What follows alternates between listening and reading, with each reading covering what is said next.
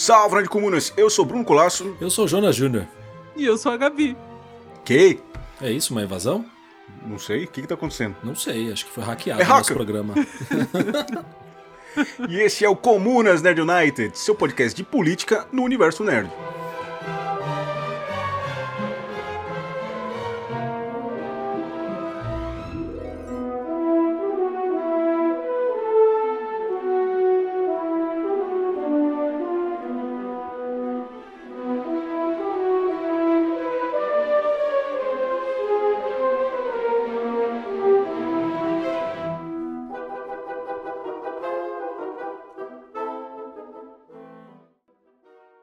Isso, gente. Sejam muito bem-vindos para mais um episódio do Comunas Nerd United. Nessa noite calorosa aqui, de calor humano e climático também. Tudo bom? Eu tô bem, Bruno, e você? Mas eu não tava falando com você, não. Não tava Ah, falando não? com você, não. Nem um Caramba. pouco. Tá bom. Não quero interromper. Você então. viu, né? Olha lá. Olha aí, ó. Temos uma nova integrante! É, Finalmente uma representação feminina aqui. pode crer. Gabi, Muito feliz, muito feliz de estar aqui, muito feliz com o convite. E, nossa, quando vocês me chamaram, eu- a única resposta possível era sim, porque eu adoro comunas. Já tinha participado antes como convidada e agora estando aqui fixa, não poderia ser melhor. a gente pagou para responder isso. Claro, Que fique claro aqui. claro. Jonas, dá um recadinho para nós. Aproveita. Bom, pessoal, primeiramente quero agradecer a todo mundo que acompanha o nosso trabalho. Sem vocês, nós não poderíamos continuar com isso. Para nos acompanhar, nos sigam nas redes sociais. Nós estamos no Instagram, no Twitter, no TikTok agora, também novidade, e no Facebook como arroba comunasnerd. Compartilhe os nossos vídeos, nossas fotos, nossos posts. Nós também estamos em praticamente todos os agregadores de podcast. Se por acaso tem algum que você utilize e não nos encontrou por lá, nos avise que a gente dá um jeito de colocar também nosso podcast por lá. Nos sigam no podcast, principalmente no Spotify. Além de nos seguir, dê uma nota alta, que ajuda o algoritmo a indicar o nosso trabalho. É, caso queira falar conosco, nós estamos no comunasnerd.gmail.com. Mande suas dúvidas, sugestões, críticas, etc. E, por favor, é, compartilhe o nosso trabalho. Antes de mais nada, eu quero agradecer a um ouvinte nosso, Lucas Brito dos Santos, que foi quem cobrou da gente insistentemente esse ano inteiro para que a gente pudesse falar de Harry Potter. E ele não só nos cobrou para falar de Harry Potter, como ele também nos ajudou a escolher o convidado, que hoje vai estar aqui conosco. Eu dei spoiler já do programa. Não deu spoiler porque o título do programa já tá, no, já tá É verdade, né? Eles já estão lendo com o título do programa. Exatamente. É verdade, é verdade. E eu quero agradecer a ele, inclusive, até alguns temas que nós vamos tratar aqui nesse debate também foi sugerido por ele. Então, Lucas, obrigado. Obrigado, Lucas. Bom, você pode até pensar que os livros da J.K. Rowling são apenas uma série de aventuras mágicas e histórias para crianças. Mas na verdade, eles também são uma rica tapeçaria de temas políticos, de intriga e dilemas éticos. Nesse episódio, vamos explorar as profundezas do Ministério da Magia, os segredos do Beco Diagonal e as disputas de sangue e poder que moldaram o mundo bruxo. A gente vai descobrir como a discriminação sanguínea dividiu a sociedade bruxa, como Voldemort e os seus comensais da morte buscaram um controle absoluto e como Harry, Hermione e Ron se tornaram ativistas políticos. Já pensou nisso? Eu não. Sim, hasta la vitória, companheiro bruxo. Bom, para falar sobre isso, a gente conta aqui com a presença do historiador e mestre em História Cultural Vitor Menezes do Para Além de Hogwarts, que é um projeto de divulgação científica criado em 2020 que busca promover o ensino da história através de análise de obras como Harry Potter e é, outras. E, Vitor, seja muito bem-vindo. Obrigado, Bruno. Obrigado, Jonas. Obrigado, Gabriela, pelo convite. É um prazer estar aqui no Comunas com vocês. É, e falando sobre um tema que me é tão caro, né? Harry Potter, as relações entre Harry Potter e política. Então, obrigado pelo convite. Obrigado aos ouvintes também. É, e vai ser muito bacana, eu acho, essa discussão. Valeu, Vitor, pela presença. Conta, começa contando pra gente aí o que você faz, né? como foi sua, a sua introdução nesse mundo aí da, da- do- dos bruxos, né? como que qual foi a iniciativa para montar esse projeto aí do Paralelo Hogwarts, né? E também, já que você é um historiador, como, como que isso, né? Como que a sua profissão contribuiu, né, para as análises que você faz? Certo, é uma longa história, assim, né? Atualmente, em 2000, estamos em 2023, eu tenho 31 anos e Harry Potter me acompanha aí há 21 anos, né? Eu conheci Harry Potter aos 10, uh, tinha acabado de ser lançado o primeiro filme, Pedra Filosofal, e aí eu estava na quarta série do Fundamental 1, quando a professora passou o filme pra gente, ali no final do, do ano letivo, eu fiquei completamente apaixonado e me tornei fã.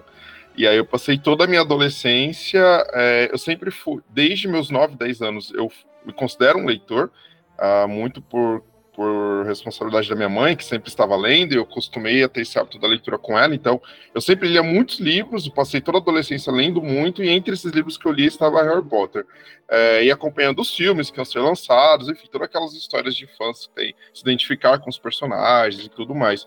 É, quando chegou a, a hora de eu escolher a profissão, qual a carreira que eu ia seguir, qual a universidade que eu ia fazer, é, eu tinha uma certeza que eu queria Unicamp, é, por uma série de fatores, né, entre eles, porque era tanto o curso de História quanto o curso de Letras, que eram dois cursos que eu tinha interesse, são bastante renomados nessa universidade, é, e quando eu prestei vestibular foi para esses dois cursos, no caso a Unicamp coloquei História em primeiro lugar, Letras em segundo, em outras universidades públicas também eu estava sempre ali, às vezes eu colocava Letras em primeiro, às vezes eu colocava História em segundo e vice-versa, porque eram dois cursos que eu gostava muito, Letras tinha ali um pouco por de responsabilidade de Harry Potter, porque pelo meu amor pela literatura, né? Então eu pensava, de repente, fizesse letras, eu ia aprender a escrever melhor, poderia escrever o meu romance e tudo mais. Mas também tinha interesse em história, porque ao longo da minha adolescência eu tive uma professora de história que foi excelente e que me fez ter um interesse muito grande em compreender o passado, compreender a história da humanidade. Inclusive, ela era fã de Harry Potter também, a gente vivia trocando figurinhas em sala de aula tanto sobre história quanto sobre Harry Potter.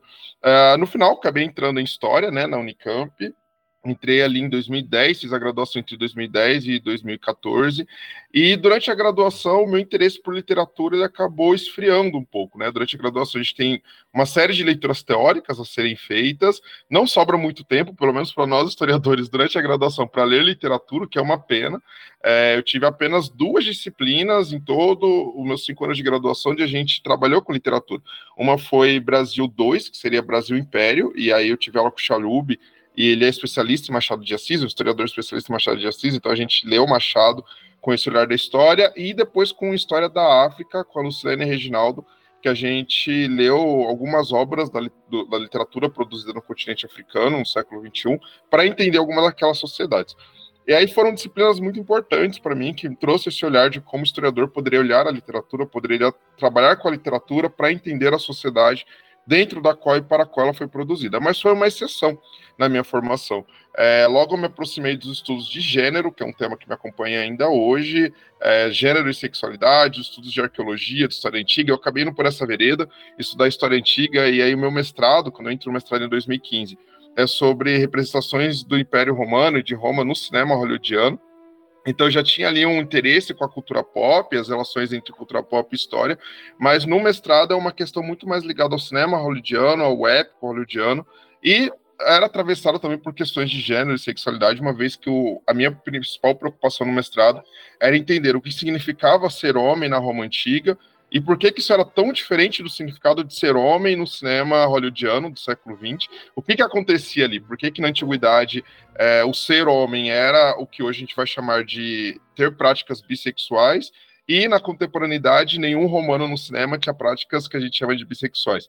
E aí eu estudei, o meu estudo de caso foi sobre o Júlio César, que foi um personagem muito polêmico na antiguidade, não só por conta das questões políticas militares, mas porque ele era chamado de rainha da Bitínia, que ele ficava com vários homens e tinha relacionamentos que a sociedade romana não considerava apropriado uh, quando ele se relacionava com os outros homens, mas no, no, no, cinema isso nunca aparecia. Então essa foi uma preocupação minha do mestrado. Entender o que, que tinha de diferente diferente naquela sociedade romana e o que tem de diferente na sociedade norte-americana do século XX, que faz com que o cinema trate um, crie um Júlio César que não tem nada a ver com aquele Júlio César da antiguidade. E aí, nessas minhas discussões é, durante o mestrado, né, eu acabei uh, me, me, aproximando, na verdade, aperfeiçoando mais as minhas leituras sobre gênero e sexualidade. É, e aí, por conta dessa minha pesquisa no mestrado, eu acabei me aproximando mais dos estudos sobre gênero e sexualidade, sobre as relações entre cultura pop e história. É, e até que em 2016, eu estava ali já no meio do mestrado, eu conheci um programa de extensão da Unicamp chamado Programa Universidade. Esse é um programa gratuito é, e todos os nossos professores dele trabalhamos de forma voluntária. E o diferencial dele é que ele recebe pessoas da terceira idade. Então é um programa que tem como intuito trazer pessoas que estão aposentadas ou em fase de aposentadoria para os bancos escolares, mas dentro do âmbito da educação não formal. Ou seja, o objetivo do programa não é dar uma certificação as pessoas que nele estudam, mas principalmente criar um ambiente de aprendizagem, de discussões é, e de lazer também. É, e aí, quando eu conheci esse programa, eu achei que seria interessante trabalhar nele, porque era uma forma de eu divulgar a minha pesquisa de mestrado. Né? O, trabalho da pós-graduação, geralmente, ele tende a ser muito solitário, porque é você e sua pesquisa, e aí você não conversa com quase ninguém, fora a seu orientador. E aí eu pensei, vou criar um curso sobre esses temas que eu trabalho no mestrado, e vai ser um curso de divulgação científica, né? E vai ser uma forma de eu divulgar minha pesquisa, de eu dialogar com outras pessoas sobre a minha pesquisa, até para ver se outros públicos, como não acadêmico, entende e acha interessante, né? Para aquele objetivo de, ah, será que tem valor aquilo que eu estou estudando? Será que vai ter algum impacto social? E aí, com isso, eu entrei nesse programa, os dois primeiros semestres que eu trabalhei nele, eu ministrei cursos sobre cinema e história antiga, até que no final do segundo curso, um grupo de idosas se juntou para pedir que eu criasse um curso sobre Harry Potter e história. Porque vira e mexe nas aulas eu comentava sobre Harry Potter, quando eu ia dar exemplo de como a cultura pop, e aí eu citava literatura, o cinema, o teatro, sempre ele é influenciado por questões do seu momento de elaboração. E aí eu acabava citando Harry Potter como exemplo de literatura. Que, que curioso, que, que curioso ser, a, a, a, as idosas pedirem um curso de Harry Potter. Muito curioso, né? Foi, foi as idosas. Não, não, por mais que eu fosse muito fã de Harry Potter, né? Mas como eu comentei, durante ali os durante 2010 e 2016, é, não passou pela minha cabeça a possibilidade de que eu conseguisse trabalhar com Harry Potter academicamente enquanto eu estivesse na graduação e no mestrado na Unicamp, né? A, ainda hoje é um preconceito muito grande dentro da academia com estudos sobre cultura pop no geral e sobretudo sobre Harry Potter. Quando eu tô falando de academia, eu tô falando sobretudo aqui de nós historiadores. É, então, é claro que, enquanto fã, eu achava que seria interessante, eu já tinha feito algumas análises pessoais sobre os livros, mas eu nunca tinha imaginado que seria possível trabalhá-los naquele momento é, dentro da academia. Tanto que quando as idosas pedem um curso, a minha primeira reação é dizer não para elas. Porque ó, na, na, no meu pensamento naquele momento é: não, a Unicamp não vai aceitar um curso sobre esse tema. É, e o que é coisa que curioso que por que, que elas pediram, né? Claro que o fato de eu comentar sobre Harry Potter, é, eles faziam, na época eu já tinha uma das tatuagens que eu tenho atualmente, então elas sabiam que eu era muito fã, mas tinha toda uma questão uh, geracional ali também de afeto com a obra. Muitas delas tinham acompanhado os livros, elas tinham acompanhado os livros e os filmes por conta de filhos ou netos, algumas porque se tornaram fãs mesmo ali nos anos 2000, é, mas tinha muito essa questão, ah, meu neto gostava, eu comecei a gostar também. Então, é, então isso que é curioso, né? Foram as idosas que pediram, é, e o, o, pedido delas é, foi impulsionado por vários motivos. É claro que o fato de eu vir e mexe mencionar Harry Potter em sala de aula, de eu ter tatuagens de Harry Potter, demonstrava a elas que eu tinha um conhecimento sobre a saga e que eu tinha um carinho também pela saga, mas tinha um interesse pessoal delas também que estava muito conectado a afetos e a vivências delas. Né? Muitas delas acompanharam Harry Potter conforme os livros foram lançados, anos, no início dos anos 2000, mas havia toda uma questão afetiva e familiar também delas terem acompanhado os fãs, é, delas terem acompanhado netos ou filhos no cinema e nas livrarias. Então havia é, e havia também algumas que tinham interesse em saber por que, que meu neto, por que, que meu filho gosta tanto de Harry Potter. Eu quero entender o que, que tem nesses livros aí que chama tanto atenção da, da juventude. Então, haviam interesses pessoais delas também, que ora estavam conectados com o intuito de entender melhor o que seus filhos e netos liam e consumiam, ora estava conectado com uma afetividade mesmo, momentos do passado, que elas queriam ter esse retorno, é, mas num espaço que não fosse somente aquele lúdico espaço do fã, mas que fosse esse espaço de, de leitura, crítica e de construção de conhecimento por meio dos livros de Harry Potter. E é assim que começa o meu trabalho, então, com Harry Potter dentro da academia, eu criei essa primeira edição do curso em 2017, ministrei ela no segundo semestre de 2017. Desde o início, o curso é, as análises propostas no curso partiam de discussões da história, né? Isso é importante frisar. É, há diversas formas de leituras de Harry Potter, né? Diversas possibilidades interpretativas, é, sejam elas acadêmicas. A gente encontra muitos trabalhos no Brasil sobre Harry Potter sendo desenvolvidos ou na, nas na letras, barra estudos literários, ou dentro da pedagogia. E aí, eu, enquanto historiador, eu trouxe esse outro olhar possível, que é o olhar da história, e que tem como preocupação não somente entender o texto pelo texto, mas entender a relação entre texto, contexto e também a sua autoria. Acho que esse é um tema que a gente vai discutir mais para frente também no episódio, mas para nós historiadores, o autor é tão importante quanto o contexto e quanto o texto da obra. E aí quando nós olhamos para a literatura, né, como fonte, como documento histórico, a nossa preocupação está em entender o que aquele texto está dizendo, o que aquele texto está discutindo, mas principalmente qual é a conexão entre as discussões que esse texto tem com o contexto dentro do qual ele foi criado, né? Então, é, é, é entender que uma obra ela não é escrita num vácuo ela é criada por um determinado ser humano que tem o seu lugar de fala, que pertence a um determinado espaço social, que tem suas ideologias, tem suas verdades, que vão, de forma é, intencional ou não, passar para aquela narrativa, mas também que está inserido dentro de um contexto histórico, social, cultural, político e econômico específico, que vai influenciar as visões de mundo e as formas como o nosso mundo vai ser representado naquela obra literária. Independente de ser uma obra de fantasia ou não, ela toda toda obra né, artística fala sobre aquele momento no qual foi construído. Então, o trabalho do historiador com literatura vai por este caminho. Né? Ao mesmo tempo que a gente está estudando o texto, a gente está estudando a sociedade dentro do qual e para o qual aquele texto foi, foi criado. A gente tem algumas perguntas depois, mais para frente, que a gente vai fazer sobre a J.K. Rowling, né? E com algumas críticas e tal, mas antes eu queria dar uma defendida, né? Daqui um pouquinho, né?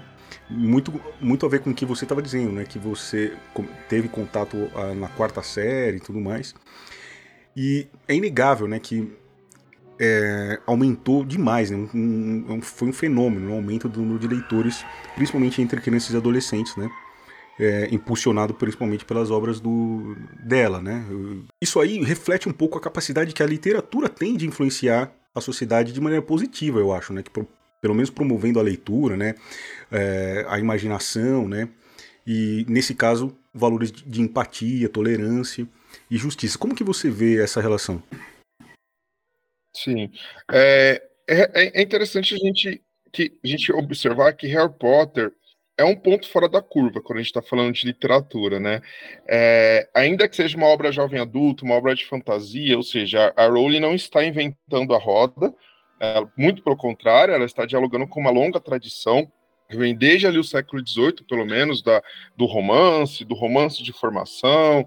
É, a gente observa como que é um diálogo muito grande do texto dela com obras como da autora Jane Austen e do Charles Dickens, dois autores britânicos do século XIX, mas também diálogos muito grandes com Tolkien, é, né, um dos grandes nomes da fantasia no século XX. Então é interessante observar que Harry Potter é, é é filho de toda uma tradição literária, sobretudo britânica, que vai possibilitar que o texto seja como ele é.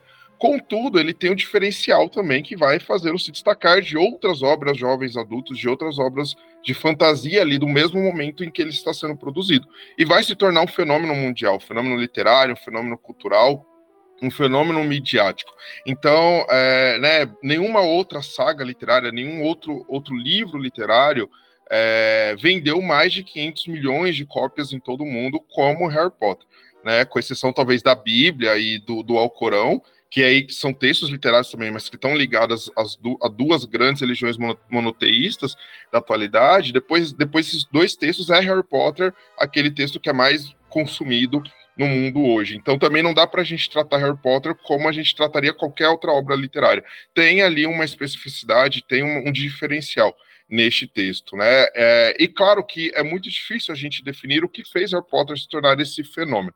E tem uma série de autores, uma série de editoras que está desde os anos 2000 tentando copiar esse fenômeno, criar um novo Harry Potter, é, e ninguém conseguiu até agora, em termos de vendas e tudo mais. Mas eu acho que uma coisa básica que a gente tem que compreender para tentar entender o porquê desse fenômeno é que nós temos um texto ali muito bem escrito e uma história muito bem organizada e muito bem amarrada que vai criando uma série de leitores, uma série de fãs. É óbvio que os fãs de Harry Potter têm um papel muito grande na manutenção, na continuidade e na grandeza desse fenômeno literário. Mas há um papel muito importante também da sua autora, da forma como ela teceu ali a história, como ela criou, que agradou uma série de leitores. É, pesquisas feitas na área das letras, da pedagogia, mostram como de fato Harry Potter formou e continua formando toda uma geração de leitores. É, crianças de 9, 10, 11 anos lendo um livro de 200 páginas, ou lendo um livro de 703 páginas, como é o caso de Ordem da Fênix. Algo que não era visto até então e, e que até o mercado editorial ali do começo dos anos 2000 tinha um pé, os dois pés atrás, com obras voltadas para adolescentes que tivessem ali mais de 150 páginas. Então, Harry Potter revolucionou o mercado editorial, revolucionou também as formas uh, de leitura. E isso a gente não pode ignorar.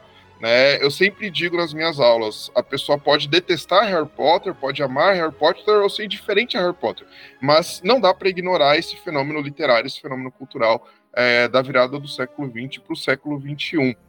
Uh, e isso tem, claro, que uh, vão ter críticos que vão apontar muitas coisas negativas, né? Ah, é, é, é, cultura de massa e etc. Eu não trabalho com essa perspectiva, muito pelo contrário, inclusive conceito de cultura de massa é um conceito que não me agrada muito, mas que eu acho interessante a gente ver também os pontos positivos desse fenômeno, né? Quando você tem novos leitores se formando, você tem crianças se interessando por Harry Potter e a partir de Harry Potter se aproximando de outras obras literárias. Você tem é, professores conseguindo usar Harry Potter para aproximar os seus alunos da leitura. Então eu acho que a gente é muito interessante a gente observar esses impactos positivos é, e nos perguntarmos também, né? O que, que Harry Potter tem que outras obras não, não conseguiram ter? E aí eu volto novamente para a especificidade do texto de Harry Potter.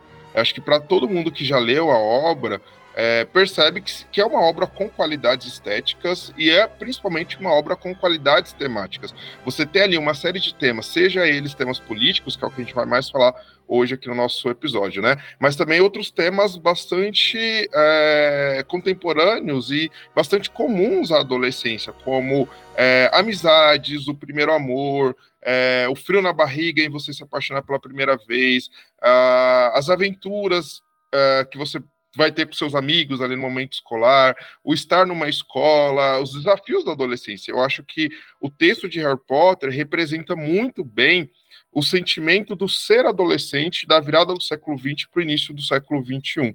Do ponto de vista histórico, isso é riquíssimo né, para nós historiadores, é uma forma da gente observar como que a adolescência é imaginada e é representada na nossa sociedade, mas para historiadores do futuro também vai ser muito interessante para eles observarem as dinâmicas da adolescência ali no, na, na, nessa virada do século. Mas para leitores que estão sendo adolescentes neste momento, é muito importante se ver representado naquela literatura de alguma forma. Né? Hoje, o tema representatividade, o conceito de representatividade está em alta no momento que Harry Potter estava sendo criado não era algo que era discutido no mainstream, mas a gente observa como esses leitores, é, muitos leitores, né, ao lerem os livros, se viam nos livros, pelas experiências ali do trio, pelas experiências dos outros personagens. Então eu diria que um dos motivos, não o único, mas um dos motivos para Harry Potter ter feito tanto sucesso está no fato de como seu texto entende e representa muito bem o sentimento do ser adolescente. E aí esses leitores que estão iniciando essa fase da adolescência se veem na narrativa é, e isso acaba criando uma identificação muito grande e faz com que essas pessoas se apaixonem por essa obra, né? Claro, isso não é o único motivo, não é o único fator, mas eu diria que é um deles. as crianças, os adolescentes se veem é, um espelho, né? E ao mesmo tempo que o, que o tema tem uma complexidade que prende o adulto também, né? Sim, sim, com certeza. É, é claro que quando a gente vai analisar de forma mais crítica, a gente vai observar que não são todas as experiências adolescentes que estão sendo representadas no texto de Harry Potter. Uhum. A gente uhum. vai falar em termos de sexualidade. Então, todos os personagens adolescentes são heterossexuais. Uhum. E isso fica explícito na narrativa. Né? Não há espaço para personagens LGBTs. E é claro que hoje, 20 anos após o lançamento do livro, nós vamos ver isso é, de uma outra forma, como era visto no início dos anos 2000. E a gente vai apontar esse silenciamento que há no texto de Harry Potter.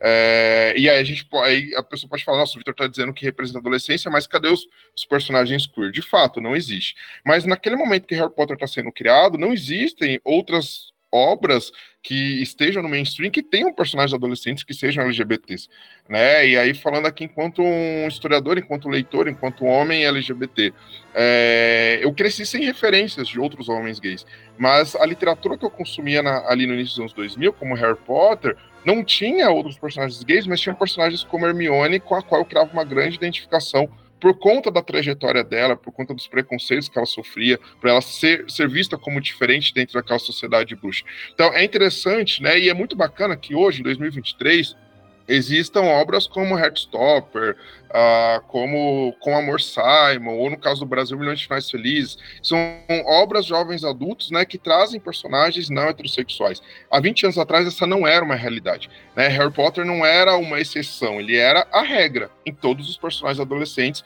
serem mostrados como heterossexuais. Mas dentro dessa regra, né, ainda havia espaço para que, que os leitores é, se vissem naquela obra, mesmo aquela obra não representando exatamente a vida desses adolescentes, né? Mas trazia outras representações, como a questão do preconceito, a questão do sentir-se diferente, do sentir-se fora da, daquele meio, né? Sentir-se um peixe fora d'água. Uma experiência muito comum para adolescentes queer e que a gente encontra em Harry Potter, não em personagens queer, mas em personagens heterossexuais que vão ter esse tipo de experiência. E que também cria uma possibilidade de identificação. É, a Hermione representa né, o, o, o trouxa, né? Que é o, o indivíduo que não nasceu é, com com a magia, né? E esse é um, só um dos vários preconceitos que a gente vê na, debatido na, na obra, né? Então tem também é, a gente vê também uma discriminação com, com os elfos domésticos, né? No caso do Dobby lá. A gente também pode citar a, o, o, sangue puro, né? O mestiço e, e como eu já disse, o, o, trouxa. Todos esses são os sistemas que a gente vê na, nos filmes e, e na, nos livros, né? Como que essa, essas questões afetam a relação entre os indivíduos do, no livro, no, no, na obra? E como que você vê todo esse debate? Muito bacana essa pergunta que você traz, Bruno, é que é um tema bastante caro a mim nas minhas aulas, né? Quando eu vou falar sobre a construção de mundo do Harry Potter. E aí eu sempre gosto de trazer uma fala da J.K., uh, que ela, que ela uh, proferiu naquele famoso encontro que teve em 2007 em Nova York no Carnegie Hall, é aquele o mesmo encontro onde ela falou pela primeira vez de forma explícita que ela tinha construído o Dumbledore como um personagem gay. E aí, em um dos momentos, né, pergun perguntam a ela se uh, ela criou ali uma alegoria de forma proposital ao nazismo e os comensais da morte tudo mais. E ela fala que sim, ela fala que quando ela está criando ali toda a ideologia dos comensais, todo o preconceito que eles têm, ela está usando como inspiração, que foi o nazismo, e o fascismo na Europa da primeira metade do século XX, e ela fala o seguinte, que quando ela começou a criar os livros, ela queria que o Harry, ao sair do, do mundo que é o mesmo mundo que o nosso, né, esse mundo real, esse mundo é, de, de, não, de não bruxa, esse mundo de trouxas, que ele encontrasse no mundo mágico os mesmos problemas que existem no nosso mundo. É, então, se no nosso mundo existe preconceito racial, preconceito social, machismo, misoginia, uh, perseguições políticas, perseguições midiáticas, é, corrupção, se isso existe no nosso mundo, então também existiria no mundo bruxo, não necessariamente igual ao que acontece no nosso mundo mas o Harry encontraria esses mesmos problemas lá. E aí, por essa fala da autora de 2007, a gente entende que há uma intencionalidade dela, ao criar os livros de Harry Potter, de debater determinados temas, determinadas questões, determinados problemas que há no nosso mundo. É, e é claro, estou falando do nosso mundo, estou partindo do nosso, usando Ocidente como um todo aqui, né? Mas a Rowling ela está olhando para o mundo britânico, né? Ela é uma autora britânica e é para esse mundo que ela está olhando e é deste mundo que ela está falando, sobretudo. Ela não está pensando em Brasil, ela não está pensando em África ou em Ásia quando ela está criando o mundo de Harry Potter. Ela está pensando ali o que é o Reino Unido, né? O que são, o que acontece nesses quatro países que formam o Reino Unido: Inglaterra, Escócia, País de Gales e Irlanda do Norte, uh, e quais os problemas que estão presentes nesse mundo, e ela vai transportá-lo para o texto de Harry Potter. Na maior parte das vezes, vai transportá-lo para tecer uma crítica à sua sociedade. Então, quando você fala aqui da Hermione, né, Hermione, é, além de ser uma das protagonistas da saga, ela vai é, ter em si aquela personagem que sofre o preconceito por ter uma origem sanguínea que não é vista por determinados grupos daquela sociedade como a mais pura, como a ideal. Então, por meio da história da Hermione, a gente percebe que há uma hierarquia dentro desse mundo mágico. E essa hierarquia a gente pode ler como uma alegoria que o texto está fazendo ao racismo no nosso mundo. No nosso mundo, né, o racismo e aí, sobretudo a sociedade que nós vivemos hoje, ela é bastante devedora, né, pelo bom sentido, pelo mau sentido do século XIX, da sociedade vitoriana, como diria o Michel Foucault.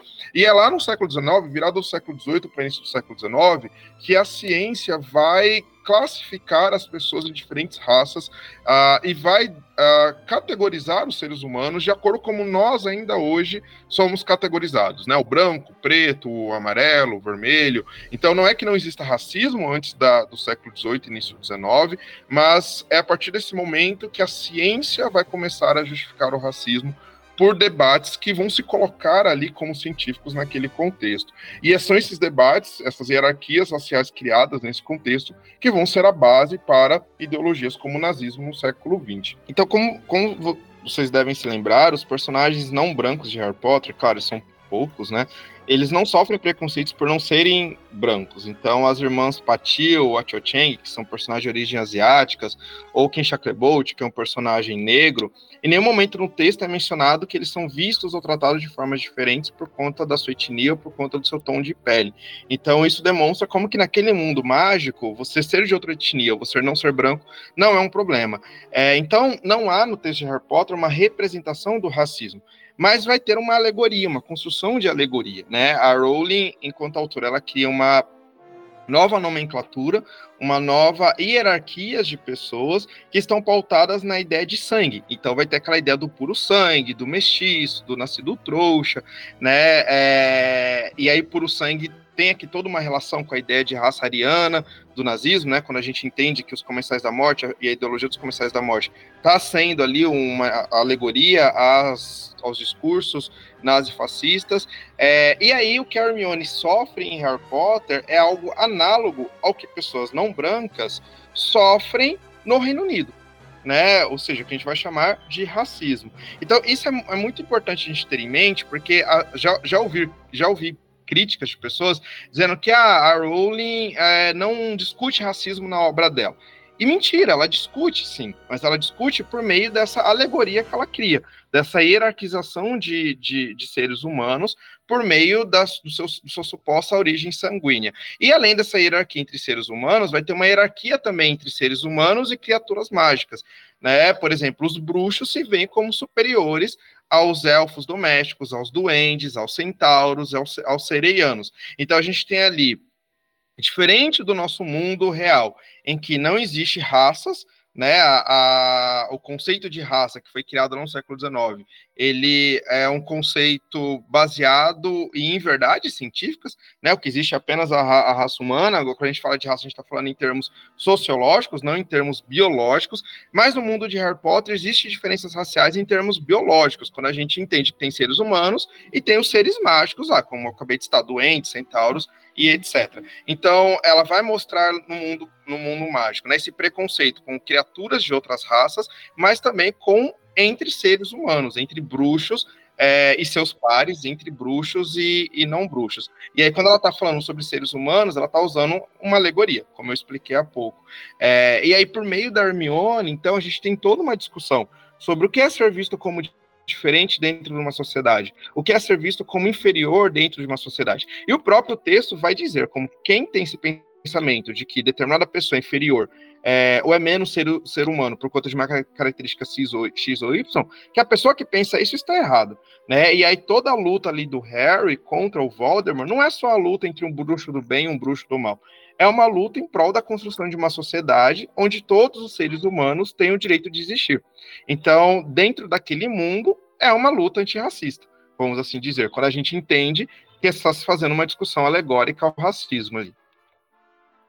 Bem legal isso que você trouxe. E até comentando assim, até um pouco mais sobre a Hermione, toda essa questão que você falou sobre a, a, as outras as outras raças, né, elfos, centauros e tudo mais. No livro, né, a gente não vê isso muito bem retratado necessariamente nos filmes, mas nos livros a gente tem uma, a gente vê a Hermione lutando muito a favor dos elfos domésticos, né? Ela chega uhum. a criar até uma, uma sociedade lá, o Fale, né? Se eu não estiver enganado do nome. Uhum. E porque afinal de contas, né, ela vê ali os elfos, muitas vezes eles são tratados, sei lá, até como escravos, ou aqueles que não são, eles são tratados, eles têm uma condição de trabalho que muitas vezes precarizado. A gente uhum. vê o próprio Dobby que trabalhava para a família Malfoy, ou até mesmo o monstro, né, que trabalhava para a família dos Sirius, a gente via, tipo, ele dormia numa caixa, né, em trapos, então eles não tinham essa, essa real condição. Uhum. E esse é um movimento que ela tenta trabalhar muito no filme, e no filme não, perdão, no livro, mas a gente vê que não é todo mundo que compra essa ideia, né? Uhum. Aí, tipo assim, pensando nesse movimento, como que você acha que a gente poderia trazer esse movimento da Hermione dos livros para o nosso dia a dia? Como se a gente poderia fazer esse paralelo? Uhum. Legal, Gabi. É, é curioso, né? Como que os filmes de Harry Potter eles tendem a tirar os textos e subtextos políticos da trama, o máximo possível. Né? Eles só deixam aquilo que realmente a Warner não conseguia cortar, mas tudo que pudesse, tudo que fosse debate político, que pudesse ser mais polêmico, os filmes tiram. E entre os temas, né, entre as tramas que eles tiram, está aí a luta da Hermione em prol da liberdade dos elfos. De fato, né, a, o que nós temos ali por meio dos elfos domésticos é a representação da escravidão né, os elfos que não conseguiram sua liberdade, é, como o Dobby ou como a Wink, eles vivem em situação de escravidão. E o texto deixa isso explícito por meio da fala da Hermione. Né, quando ela fala, eles não têm direito a férias, eles não têm direito a 13 terceiro, eles não têm direito a salário, eles não têm direito a seguro-saúde, então é, que eles são são escravos. Né? A Hermione fala isso lá no Cálice de Fogo, quando ela descobre que são elfos domésticos que fazem todo o serviço em Hogwarts. Então, por meio dos elfos, e aí isso é importante ter em mente, os elfos não são uma alegoria a nenhum povo que foi escravizado ao longo da história.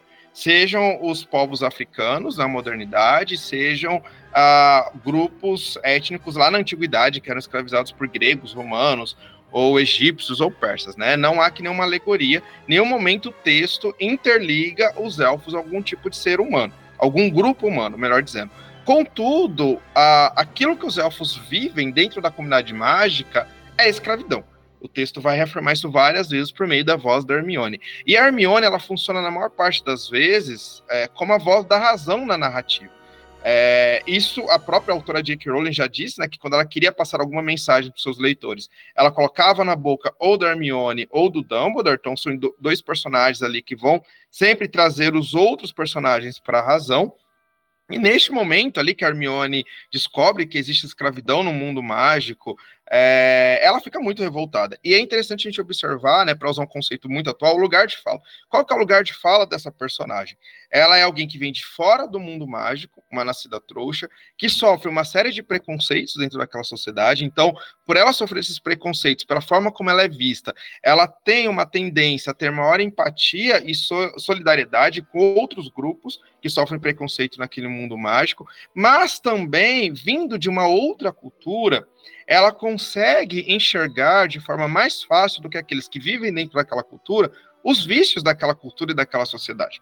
Né? Geralmente, é, não é que nós não conseguimos ver os problemas que tem na nossa sociedade, nós conseguimos, mas precisamos muitas, muitas vezes de muita leitura, de muita crítica, de muitas desconstruções, porque nós acabamos naturalizando aquilo melhor dizendo, nós acabamos naturalizando as opressões que fazem parte do nosso mundo, né? E aí é claro que nós podemos nos, é, ser despertados ou nos despertar para essas opressões e criar é, resistências. Mas muitas vezes é, alguém de fora consegue ver até melhor do que nós mesmos as opressões que tem dentro da nossa sociedade. Então, quando a Hermione ela chega no mundo mágico, ela descobre que é a escravidão, ela não naturaliza a escravidão como outros personagens naturalizam, como a própria família Weasley, né? Então é interessante observar que não são só os vilões de Harry Potter que são a favores da manutenção da escravidão dos elfos domésticos, mas os personagens do bem também, seja o Dumbledore, que acredita que está fazendo já um bem para os elfos em deixá-los trabalhá-los, em deixá-los trabalhando de forma é, deixá-los trabalhando em Hogwarts, mas sendo escravos ainda, seja a família Weasley, a senhora Weasley que tinha um sonho de ter um elfo para poder passar suas roupas. Então aquela sociedade naturaliza aquela opressão. E Hermione, como alguém de fora, vai dizer: não, isso está errado.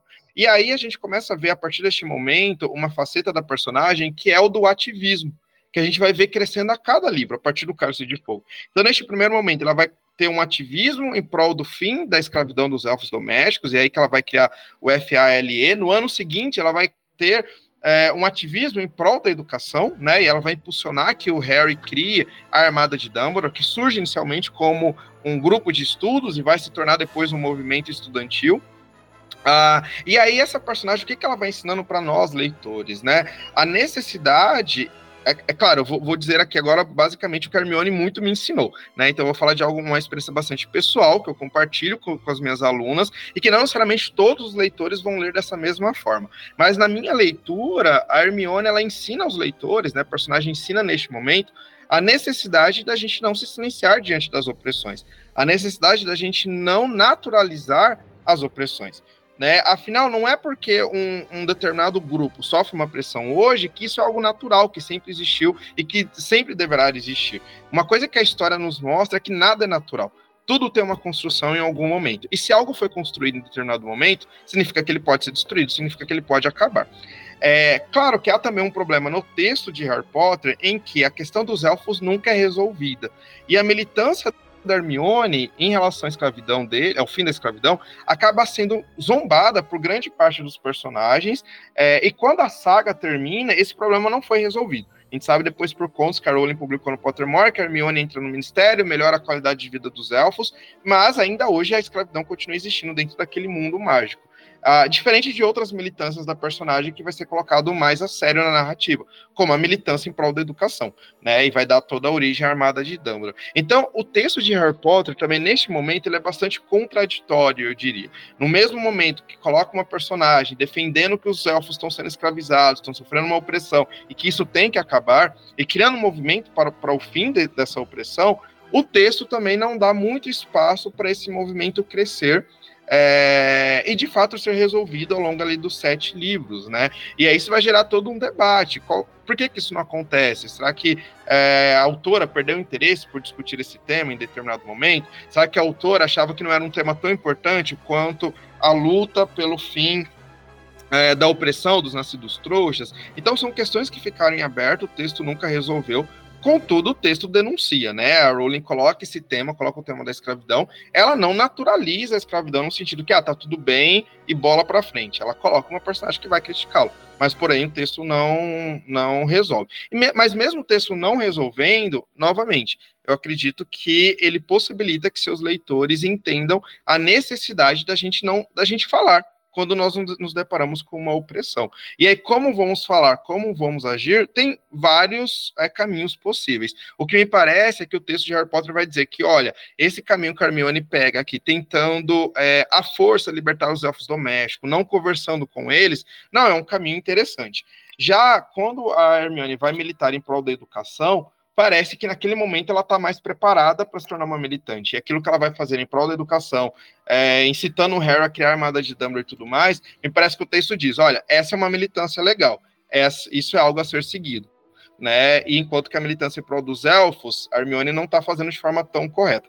Mas, obviamente, essa é uma leitura minha e literatura nunca é consenso, né? Estou trazendo aqui sempre as mesmas interpretações, mas há outras mil possibilidades de leitura é, que os leitores, né, os ouvintes podem fazer também sobre esse tema. Falar um pouquinho agora do Animais Fantásticos, tá? Que tem um debate supremacista. Tem também um debate sobre a preservação da natureza, que também são dois temas que estão bem presentes na política da atualidade, né? Mas o debate supremacista, ele é bem forte, na minha opinião, a partir do Segredo de Dumbledore. Né? É, e tem um encontro perfeito, é, pelo menos no que a gente avaliou, com a política atual. E a gente tem uma ascensão, um movimento de ascensão da extrema-direita no mundo, não é só no Brasil. Então a gente teve Bolsonaro no Brasil, Trump nos Estados Unidos, o Modi na Índia, Viktor Orbán na Hungria, Benjamin Netanyahu em Israel e talvez, possivelmente, a gente não sabe, o Javier Milei na Argentina. E todos têm um discurso bem próximo com a questão nacionalista. Mas é diferente de um discurso de só eu amo a minha pátria, como eu gosto dela, torço por ela, né? Mas sim um debate que chega ao supremacismo. E aí eu gostaria de perguntar para você é, qual sua opinião nesta obra e sobre as contradições com o discurso também um pouco da escritora agora aqui, além dessa questão da atualidade que a gente tem, já com o discurso dela flertando com toda a questão trans do debate dela. Animais Fantásticos, eu acho que é uma, infelizmente, né, é um, uma, atualmente uma trilogia de filmes, eu acho que vai continuar sendo trilogia, acredito que a Warner não vai mais investir nessa franquia, mas é uma trilogia que não agradou a maior parte dos fãs de Harry Potter, né, por N fatores. É, eu vou na contramão da maioria dos fãs e eu gosto muito de, dessa trilogia, gosto muito da história, como ela é contada e tudo mais. É, e a gente vai ver ali alguns temas, como você bem falou, a questão do autoritarismo, a questão uh, de, de ideais fascistas que vão sendo representados ali por meio dos vilões, de forma muito interessante. Não é uma novidade, para quem leu Harry Potter, esses temas estavam presentes lá. É, como eu comentei, né, a ideologia do Voldemort, dos Comensais da Morte, tem como inspiração as ideologias nazifascistas. Novamente, né, o Voldemort não é um Hitler, acho que isso é importante ter em mente. A gente está tendo uma representação do Hitler ou do Mussolini aqui, mas a Rowling usa daqueles discursos que davam base a, a esses movimentos políticos como inspiração para criar os discursos ali no mundo bruxo. O que a gente vai ter de mais semelhante é nessa ideia de que existem seres humanos superiores a outros, e esses super, seres humanos superiores é quem devem reinar, quem deve governar, quem deve existir, enquanto que os outros, vistos como diferentes, como inferiores, devem ser aniquilados, devem ser escravizados. Esse é um discurso fascista, né, a base do fascismo. É, isso está em Voldemort, isso está nos Comissários da Morte. Mas o dia, o que, que vai ser diferente ali, né, do, do, do que está no Harry Potter, que está em Animais Fantásticos? É que em Harry Potter, o Voldemort, ele ainda é um vilão muito próximo daquele vilão Disney.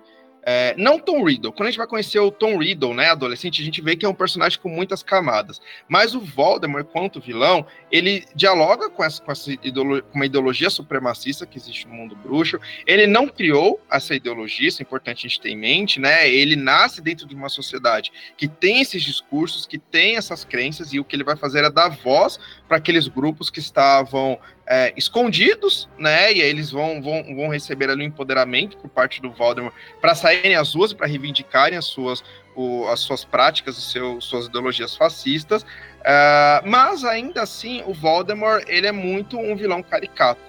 Né, tanto na sua performance quanto na sua aparência.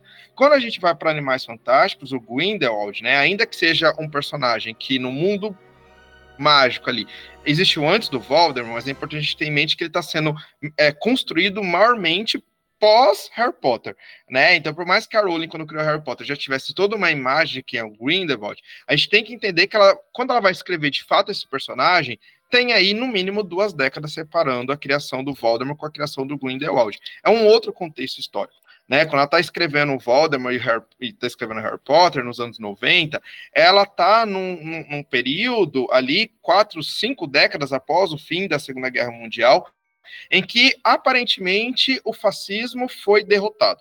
E a gente sabe que o fascismo ele foi derrotado militarmente por meio da guerra, mas não ideologicamente e culturalmente. Tanto que ele continua pipocando no nosso mundo. E a gente viu na última década a ascensão de vários líderes de extrema direita que dialogam com ideologias fascistas.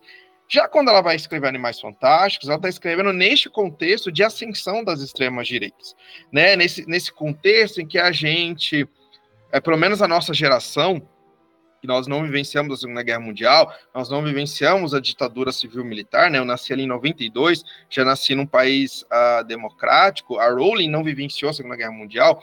É um baque para a nossa geração quando a gente chega nos anos 2010 e ver que, ó, o monstro do fascismo não morreu. Ele, e ele está revivendo, ele está voltando por vários fatores em diferentes países em todo o globo, seja o Ocidente, seja Oriente. Então, este novo contexto no qual o autor está vivendo influencia como ela vai ver essas ideologias e influencia como ela vai criar os seus personagens. Como, como eu disse aqui no início da nossa conversa, né, enquanto historiador, eu sempre estou analisando o texto junto com o contexto e junto com a autoria, né? Então, o contexto em que Animais Fantásticos está sendo criado é diferente do contexto em que Harry Potter foi criado. Ainda que tenha semelhanças, ainda que tenha continuidades, mas é um outro contexto histórico, social, político econômico. São, são duas décadas, ao menos, separando né, esses dois contextos. E aí, é, a Rowling está criando ali, como você bem disse, uh, num contexto é, Trump, de eleição do Donald Trump, né? Então, uh, e aí o que, o que caracteriza esses novos líderes de extrema direita? Né, esse populismo desses novos líderes de forma direta ou indireta, intencional ou intencional, a Rowling vai colocar isso no Grindelwald. Então, observem que, diferente do Voldemort, que é um líder que uh, governa sobretudo pelo medo, o Grindelwald é um líder que governa por meio do amor das massas, por meio das massas que acredita na sua ideologia, que concorda com a sua ideologia e que ajuda esse líder a, a ter uma ascensão política. Né? Então a Rowling está olhando para essas ascensões dos novos líderes de extrema direita. E aqui, claro, a gente vai lembrar do Trump, mas a gente vai lembrar do Bolsonaro, que a gente viveu aqui no Brasil.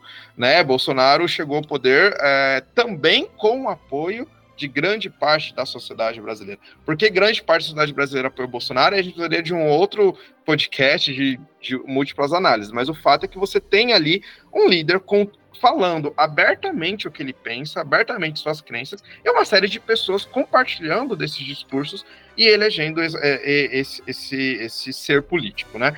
E é o que a gente vai ver isso em Animais Fantásticos também. Quando a gente chega, o meu filme favorito dos três é o, é o, segundo, Os Crimes de Grindelwald. Por que, que é o meu favorito? Porque, na minha leitura, é o, te, é o melhor texto que a Rowling já escreveu uh, em, sobre o debate acerca do que é o fascismo. Não, não acho que é o melhor texto em termos de enredo, em termos de história, mas em termos de discussões políticas do que é o fascismo, eu diria que é os crimes de Grindelwald, né? E muitas pessoas não entenderam o próprio título do, do, do filme, né? Teve uma crítica do Omelete, é, em que o pessoal do Omelete falava crimes, mas cadê os crimes? O Grindelwald não faz nada, não tem crime nenhum. E aí isso demarca com que muitas pessoas não entenderam o filme, porque muitas e é, e é, e é e é interessante de observar que essa crítica está acontecendo em 2018, mesmo ano que o Jair Bolsonaro está sendo eleito, falando abertamente falas criminosas e que muitas pessoas não estão entendendo que aquilo é crime. Não estou dizendo que é o pessoal do Omelete que fez essa crítica eram bolsonaristas, etc. Não é esse o ponto. Mas é interessante entender o sentimento da, daquele contexto, né? Porque o Grindelwald, de fato, não vai ter nenhuma cena em que ele está lá com a varinha é, igual Voldemort matando e sorrindo e dando um grito. Por mais que no final do filme ele vai assassinar uma série de aurores ali. Mas qual que é o crime do Grindelwald? É o discurso dele. Aquele discurso que ele faz no final do filme, é, dizendo que a magia só nasce em almas raras, isso é o cerne do fascismo né? É o cerne daquela ideia de que existem seres superiores e seres inferiores, e que os inferiores ou devem ser aniquilados, ou devem ser expulsos da sociedade, ou não devem ser ouvidos, ou não devem ter direitos. Então, ali está o crime do, do personagem, né? Aquele discurso que legitima a, a, a, prática que outros personagens vão ter de assassinar aquele que é visto como diferente, que é visto como inferior. Então, é, há crime, há um crime, há crimes acontecendo ao longo de todo o filme, com todo o discurso, com toda a prática política do personagem. E isso vai culminar no terceiro filme, né? Que no Segredos de Dumbledore a gente vai ter todo o debate sobre eleições, o populismo e tudo mais. Mas é interessante observar que esse olhar que a Rowling está tendo para o que é a ascensão do fascismo, está muito é, sendo influenciado pelo que ela está vivenciando. Não só que ela está vendo o que está acontecendo nos Estados Unidos, mas o que está acontecendo no próprio Reino Unido, com o Brexit sendo votado, sendo é, é, escolhido ali, né, por meio de referendo também em 2016.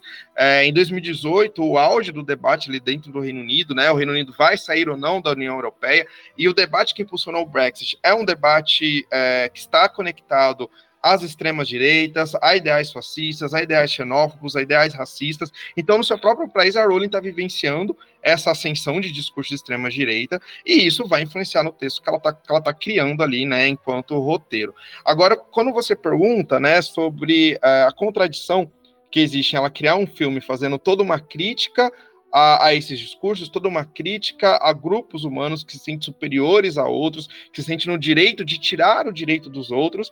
E aí, um ano depois, né, em dezembro de 2019, ela começa a abertamente se posicionar contra as pautas políticas da comunidade trans. De fato, é uma contradição. Né? Para nós, olhando aqui de, de fora, né, enquanto pessoas que são críticas ao fascismo, que são antifascistas e que também são favoráveis à existência e, as, e, e a leis que protejam a comunidade trans, é uma contradição que a própria autora não vê como contradição, né? Acho que a gente vai falar mais sobre isso. Ela entende esse movimento dela como de defesa das mulheres na minha perspectiva, não é um movimento de defesa das mulheres, é um movimento que está muito mais preocupado com ódio à comunidade trans. E é interessante a gente observar como é, a Isabela Boscov fala na, na, no vídeo de crítica que, que, ela fez ao filme Segredos de Dumbledore. Ela vai comentar sobre a Rowling e ela fala: é, uma pessoa pode estar muito certa em determinada coisa que ela fala e muito errada em outra.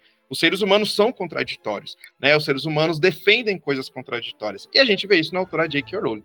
A gente vê que quando ela se posiciona contra práticas autoritárias, práticas fascistas, seja na sua vida pessoal, vida política, vida pública, seja por meio dos seus textos, e a Rowling é uma autora que gosta de levar para os seus textos é, literários, aquilo que ela está discutindo, aquilo que ela está vivenciando no, na, na, no momento de escrita desses textos, isso não aconteceu somente com Harry Potter e Animais Fantásticos, acontece também com os livros dela da série Common Strike, é, e aí ela leva muitas dessas críticas, ao mesmo tempo que ela tem essa crítica que é muito interessante ao autoritarismo, ao fascismo, ela também tem suas contradições e ela também está cada vez mais dialogando com discursos que eu vou chamar também de fascistas ao colocar pessoas trans como pessoas perigosas, ou ao falar que a transexualidade é uma moda, é um contágio social.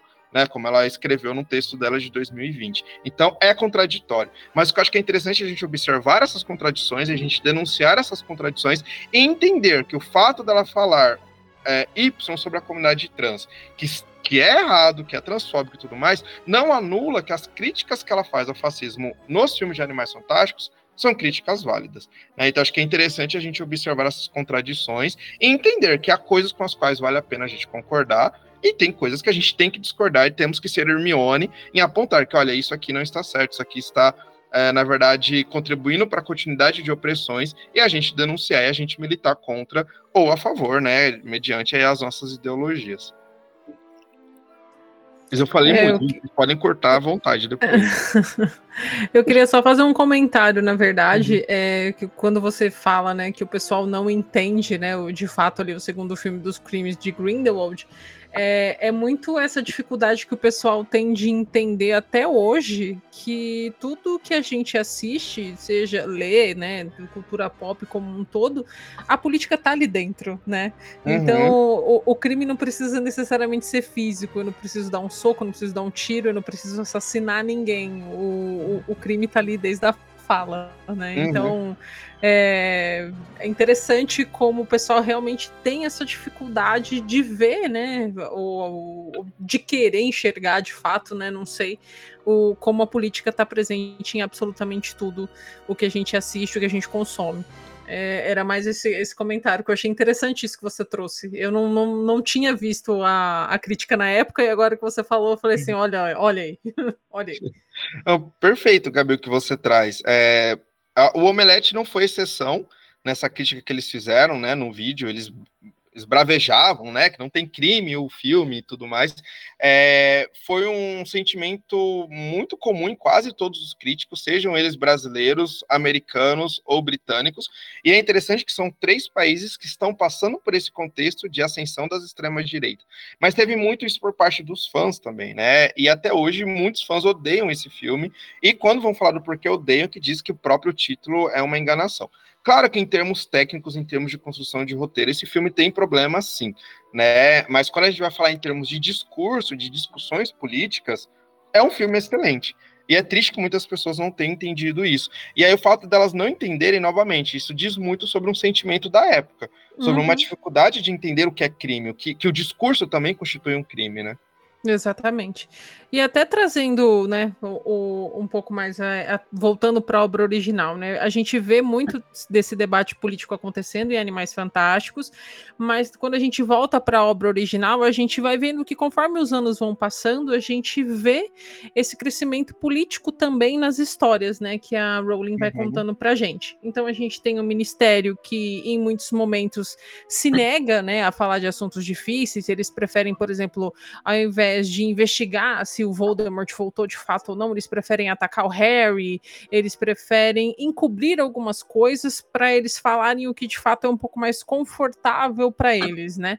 Uhum. E eu acho que, bom, na minha percepção, a gente tem muito disso hoje ainda, né? A gente viveu muito disso nos últimos quatro anos, né? Com a ascensão aí do bolsonarismo, mas hoje, né? Pós-eleições, pós-Bolsonaro perder a reeleição, a gente ainda vê, por exemplo, a Câmara dos Deputados atual, ela prefere muitas vezes, assim, tratar de assuntos que não necessariamente sejam muito relevantes para a nossa sociedade, no sentido como um todo. Então, vamos por assim, vamos tirar a pauta do que está acontecendo agora nas investigações do, do dia 8 de janeiro, vamos tirar da pauta é, tentar colocar um pouco por baixo do tapete. E uhum. aí, uhum. né, é, é, mais isso que eu quero dizer, tipo assim, eles querem tirar o foco dessas discussões que de fato ali eles são discussões muitas vezes inconstitucionais e tudo mais, e eles querem trazer alguma coisa meio absurda para essa pauta para não de fato discutir o que precisa ser discutido, né? uhum. né? E eu acho que tem muito desse paralelo, né, também com o que acontece nos livros, com o ministério, nos filmes também, né, com o que a gente tem na nossa sociedade atual. Sim, com certeza, Gabi.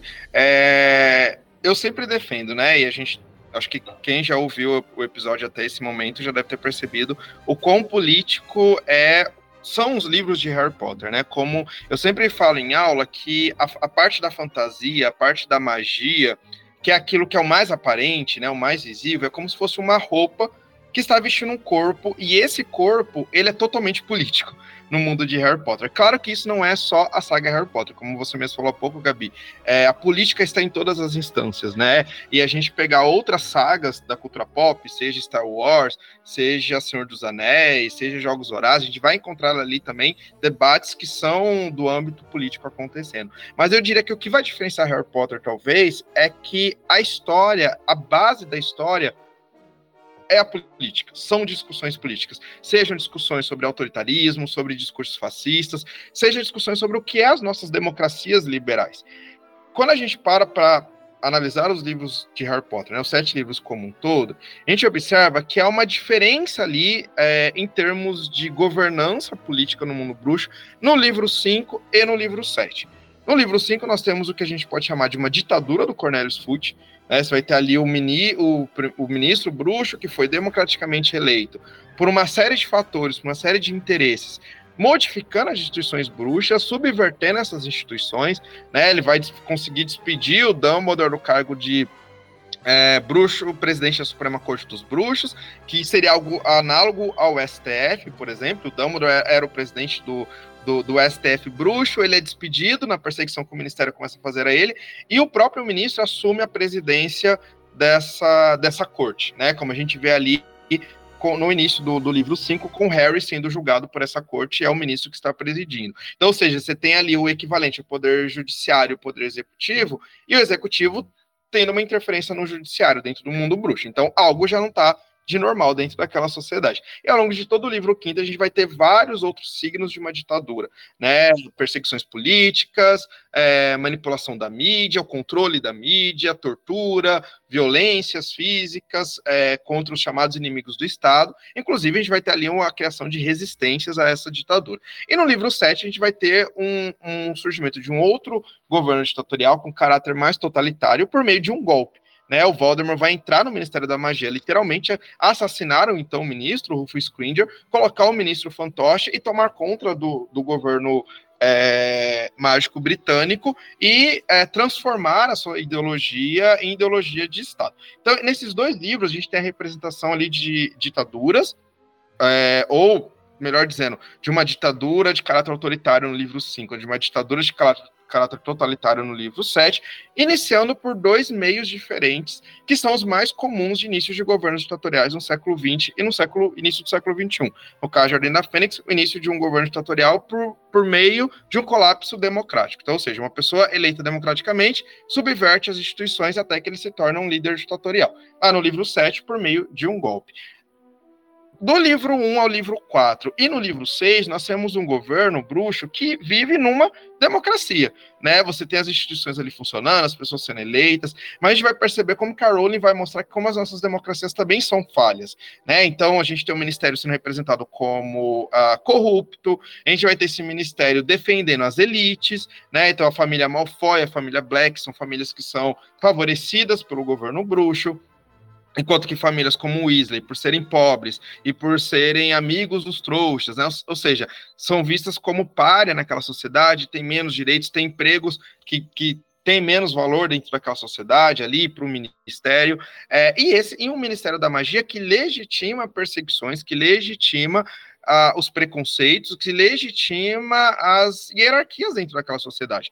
Né? A gente tem um ministério ali que não autoriza que elfos tenham representantes dentro do governo mágico, não autoriza que doentes tenham representantes dentro do governo mágico, que coloca os centauros dentro de uma espécie de reserva e também não deixa que eles tenham voz dentro daquele governo. Então a gente tem uma sociedade mágica que vai sendo apresentada e construída ao longo dos quatro livros, muito semelhante à sociedade britânica e à sociedade ocidental como um todo, em períodos democráticos. E o texto vai nos mostrando como que as nossas democracias liberais, elas foram construídas dentro de bases contraditórias e continuam sendo contraditórias. Né? Quando surge o que eu estou chamando aqui de democracia liberal, vai surgir sobretudo a partir da Revolução Francesa. A partir de 1789, pós-revolução, você tem o fim do que é chamado de antigo regime, né? o fim das uh, monarquias absolutistas na França, mas que vai se expandindo pelos outros demais países da Europa e vai acabar influenciando os países da América também, e tem a constituição de um novo tipo de governo, né? Seja ele a república, seja ele o parlamentarismo, com bases que vão ser defendidas como democráticas. Mas essa sociedade que está se opondo à aristocracia, à nobreza, é também uma sociedade que está mantendo a escravidão, é também uma sociedade que está mantendo a opressão das mulheres. Tanto que, ao longo do final do século XVIII, início e durante todo o século XIX, vai ter uma série de movimentos de mulheres, que a gente vai chamar de primeira onda do movimento feminista, reivindicando o direito das mulheres ter, ter acesso à educação algo que durante todo o século XIX ainda é destinado somente às pessoas do gênero masculino. Né? Então, quando as nossas democracias modernas surgem, elas surgem com suas contradições. Liberdade, igualdade e fraternidade é, são gritos ali do, do da Revolução Francesa, do período pós-revolução, mas a gente tem que perguntar: liberdade, igualdade e fraternidade para quem? Para as pessoas pretas, isso não aconteceu. Para as mulheres, isso não aconteceu. E para outros grupos humanos também. É, é essa sociedade que cria as nossas democracias. Né? A gente vai ter tudo ao longo do século XIX, toda uma crítica ao sistema econômico que está dando um suporte a essas democracias, que é o capitalismo, e como que ele é, dá base e também naturaliza opressões de classe, por exemplo. É, e os movimentos totalitários do século XX, os movimentos fascistas, eles estão nascendo dentro dessas democracias liberais por meio por conta das contradições que existem dentro dessas democracias liberais. Né? Quando a gente pensa no Hitler, no Mussolini, o Bolsonaro, o Trump, não são pessoas que vieram de fora da sociedade democrática, são pessoas que nasceram dentro das nossas sociedades democráticas é, e que compraram discursos que estavam ali pipocando, que estavam às vezes é, numa margem, mas que são trazidos para o centro, é, e as desigualdades que eles vão legitimar, eles não estão necessariamente criando, né? Eles estão ali trazendo já algo que já está dentro daquela sociedade e expandindo. E a, a Rowling, ao olhar para a sociedade, é uma coisa que eu defendo nos meus cursos também, como Harry Potter faz uma leitura da história contemporânea, né? E aí o texto de Harry Potter não faz crítica somente a governos autoritários ou totalitários ou a discursos fascistas, mas uma crítica também às contradições das democracias liberais, né? Afinal, vivemos numa democracia pós-bolsonarismo ou anti-bolsonarismo, em que pessoas pretas não têm os mesmos direitos que as pessoas brancas na nossa sociedade. Quando a polícia entra numa comunidade, como Paraisópolis, por exemplo, para repreender, para, em tese, procurar traficantes, e quando ela entra numa balada nos jardins, ambos locais de São Paulo, ela não entra da mesma forma. O Estado não trata da mesma forma esses dois grupos sociais e étnicos é, diferentes, né? Não trata da mesma, vão tratar de formas diferentes, sendo que no Jardim as pessoas vão ter privilégios que em Paraisópolis, por exemplo, elas não vão ter. Então, não é num governo fascista que isso está acontecendo, não é num governo autoritário que isso está acontecendo, é dentro de um governo democrático. É um dos exemplos das contradições, né? Não é, não precisa haver um Voldemort para que os lobisomens do mundo bruxo não tenham direito a ter emprego. O próprio ministro da magia, quando está vivendo ali do que eu vou chamar de uma democracia, né? Todas as instituições estão funcionando dentro da regularidade, o ministro foi eleito e tudo mais, os lobisomens não estão tendo acesso ao emprego ou não estão tendo acesso à educação. Precisa que o Dumbledore minta sobre a licantropia do Lupin para que o Lupin possa estudar em Hogwarts. Então, é, a gente vai vendo como que o texto de Harry Potter vai criticando também as nossas democracias. Isso possibilita que numa leitura atenta, numa leitura crítica, a gente perceba que mesmo dentro das democracias existem opressões e é necessária a luta, é necessária a resistência. Né? A Hermione, voltando no tema que a gente já falou aqui hoje, ela não se torna militante apenas quando começa a ditadura do FUT. Ela se torna uma militante ainda lá em Cálice de Fogo, com os elfos domésticos. Quando ela vê que dentro daquele mundo, que em tese tudo está funcionando corretamente, há grupos humanos ou criaturas que na verdade não estão tendo os mesmos direitos que outros têm. Né? Então, isso eu acho uma para mim é uma das coisas mais interessantes de Harry Potter. É como Harry Potter lê a nossa sociedade e critica as mazelas da nossa sociedade em termos políticos.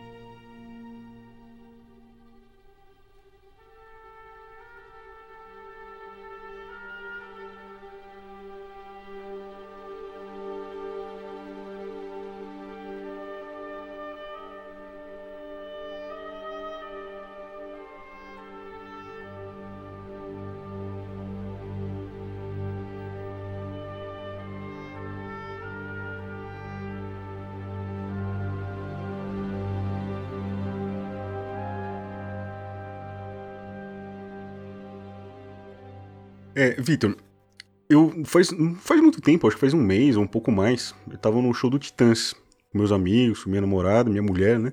Aí sabe quando você pergunta, pô, qual que é a sua música preferida, mano? Aí você fala, sei lá, Sonifraília, não sei o que. Eu falei, a minha é Desordem. É Desordem. Aí eu, eu, o pessoal nem, eu, tipo, meus amigos lá nem, nem sabia direito que música era. Eu falei, cara, não conhece Desordem, então. E não é nem pela, pela música mesmo, porque, por exemplo, musicalmente eu acho que prefiro muito mais Domingo, talvez. Mas a letra de Desordem, para mim, é, tem um significado é, de mais peso, né? E né, quem quer manter a ordem, quem quer criar desordem, né? Essa, esse questionamento aí que a gente coloca é, na cabeça. E aí, esquece agora Titãs, vão pro Harry Potter. E a gente tem, vocês mesmos já disseram, sobre a, Armada de Dumbledore e tudo mais. Então, nessa criação aí, né, foi uma época que o, Ministério da Magia estava tendo, é, queria ter né, mais influência dentro de, de Hogwarts, né, colocou. E então foi criada a Armada de Dumbledore pelo, pelos alunos, né, que se reuniam para estudar artes das trevas, né, para tentar se defender de algum jeito, né? Isso aí reflete esses princípios de desobediência civil, né, da música dos Titãs, por exemplo. E, e tem também até um, um, ponto um pouquinho mais extremo, né, de eles tentarem virar uma resistência política mesmo, né? E, e com um desafio, né, à autoridade opressora lá do ministério. É, quão importante é essa mensagem, assim, para a gente passar isso para o mundo real? Sim. Bruno, eu diria que essa é uma das mensagens mais revolucionárias que os textos de Harry Potter passam, né? De que nem sempre o que o governo faz está correto e nós temos que aceitar em silêncio. E quando nós vemos que o governo está tomando atitudes opressivas, atitudes que prejudicam determinados grupos, nós precisamos formar resistências. Eu diria que essa é uma das principais mensagens é, e uma das mais revolucionárias que o texto de Harry Potter traz, pensando que é um texto sendo escrito para adolescentes. Né? É, e ao final do, do, da, da saga, a gente vai ter esses adolescentes liderando uma revolta, liderando uma, uma não diria necessariamente uma revolução, mas liderando uma guerra de resistência contra ali é, a opressão do Voldemort dos Comensais da Morte. E o que é interessante, né, que com a Armada de Dumbledore, ela não surge já como resistência, né, como comentei anteriormente, ela surge como um grupo de estudos. Nós temos ali um contexto em que o ministério está se tornando um governo ditatorial, um governo autoritário, e como você bem colocou, a Umbridge é colocada como espiã, né, depois vai se tornar alta inquisidora uh, de Hogwarts, e ela vai ser os olhos do ministério ali em Hogwarts, e as mãos também no ministério, ela vai torturar alunos que se colocam contrários ao que o ministério entende como verdade, mas antes de tudo isso acontecer, a Hermione percebe que os alunos estão sendo prejudicados em termos educacionais, e a Hermione ela tem uma visão de educação muito interessante, né? Que a educação para Hermione não deve ser restrita a um conhecimento que se aprende nos bancos escolares e que ficam ali. Não, para Hermione, a educação deve ser algo para a vida. Então, é, ela, ela, ela é uma CDF, ela estuda, ela decora, ela tem memória fotográfica, né? Então ela tem uma facilidade muito grande para os estudos, mas ela entende que isso não deve servir somente para o seu ego, por exemplo, ou somente para tirar um 10 no final do ano letivo, mas deve servir para a vida prática que ela vai ter fora de Hogwarts. E o que está acontecendo fora de Hogwarts nesse, nesse contexto? Voldemort voltou o Ministério da Magia se nega a dizer e acreditar que ele voltou. Nós temos um negacionismo ali é, como política de governo, né? Para a gente que viveu aí a pandemia com o governo Bolsonaro, entendemos muito bem na prática o que é o negacionismo é, político. E aí a Hermione entende que para se proteger do que está acontecendo fora de Hogwarts, tá o que vai acontecer com ela após os estudos em Hogwarts, que ela precisa ter uma boa formação. E o Ministério da Magia intervindo em Hogwarts vai o quê? Vai fragilizar essa boa educação.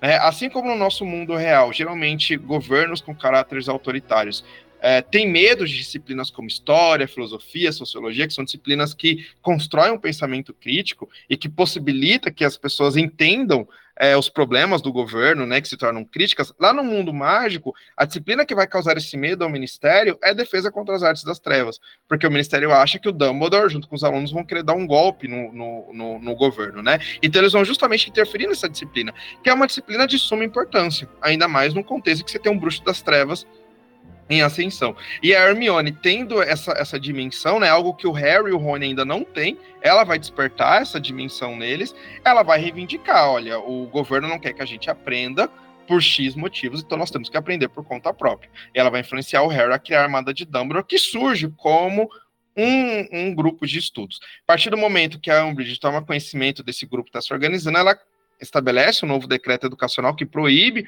organizações, nós temos aí a censura explícita, né? E aí os alunos, o Harry e os demais membros, uh, decidem continuar. E aí eles entram na clandestinidade. E a partir desse momento a gente já, já fala em desobediência civil.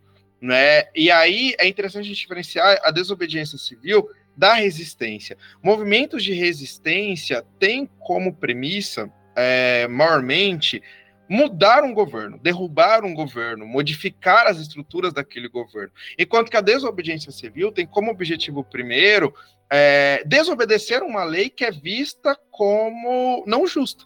Então a desobediência civil ela não tem como foco é, a transformação do governo, a retirada do, então governo, mas a transformação, a retirada, a mudança de uma lei específica, de uma prática específica. E a Armada de Dumbledore, inicialmente, ela não se coloca contra o governo do FUT, ela se coloca contra a medida do FUT, que é interferir na educação mágica, interferir em defesa contra as artes das trevas e proibir os alunos de se reunirem.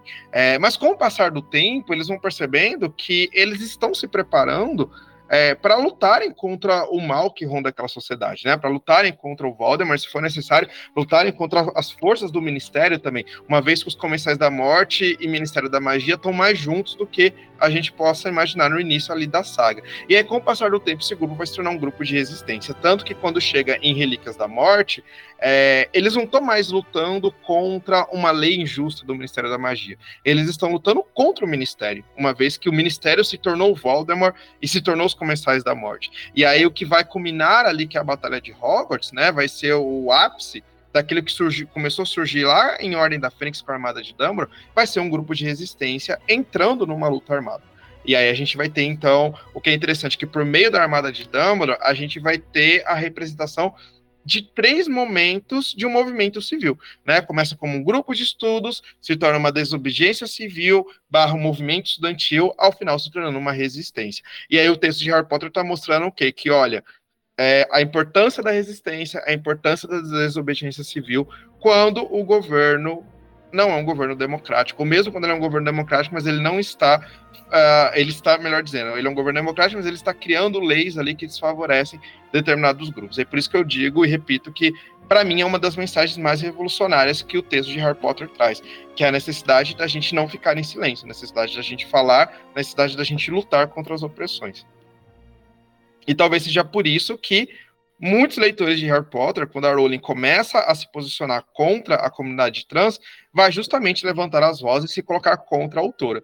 Né? Eu diria que o próprio texto de Harry Potter empoderou e ensinou a muitos de seus fãs a não dizerem amém para tudo o que uma determinada autoridade, uma determinada figura pública diz, mesmo que essa figura seja uma figura de grande porte como a J.K. Rowling. No momento que ela vai colo colocar algo que está ali num, num, lado autoritário, que está se colocando contra o direito de determinados seres humanos viver e existir, muitos dos seus fãs vão falar, a autora não entendeu o próprio livro, né? A autora está se tornando cada vez mais Umbridge, e aí, como Hermione, muitos desses fãs, não todos, claro, porque o fandom de Harry Potter é heterogêneo, mas muitos fãs vão dizer, não, não aceitamos mais é, isso que a Rowling está, está dizendo. Então eu diria que o próprio texto de Harry Potter ensinou alguns dos seus fãs a como lidarem com as opressões, lidarem com discursos de ódio.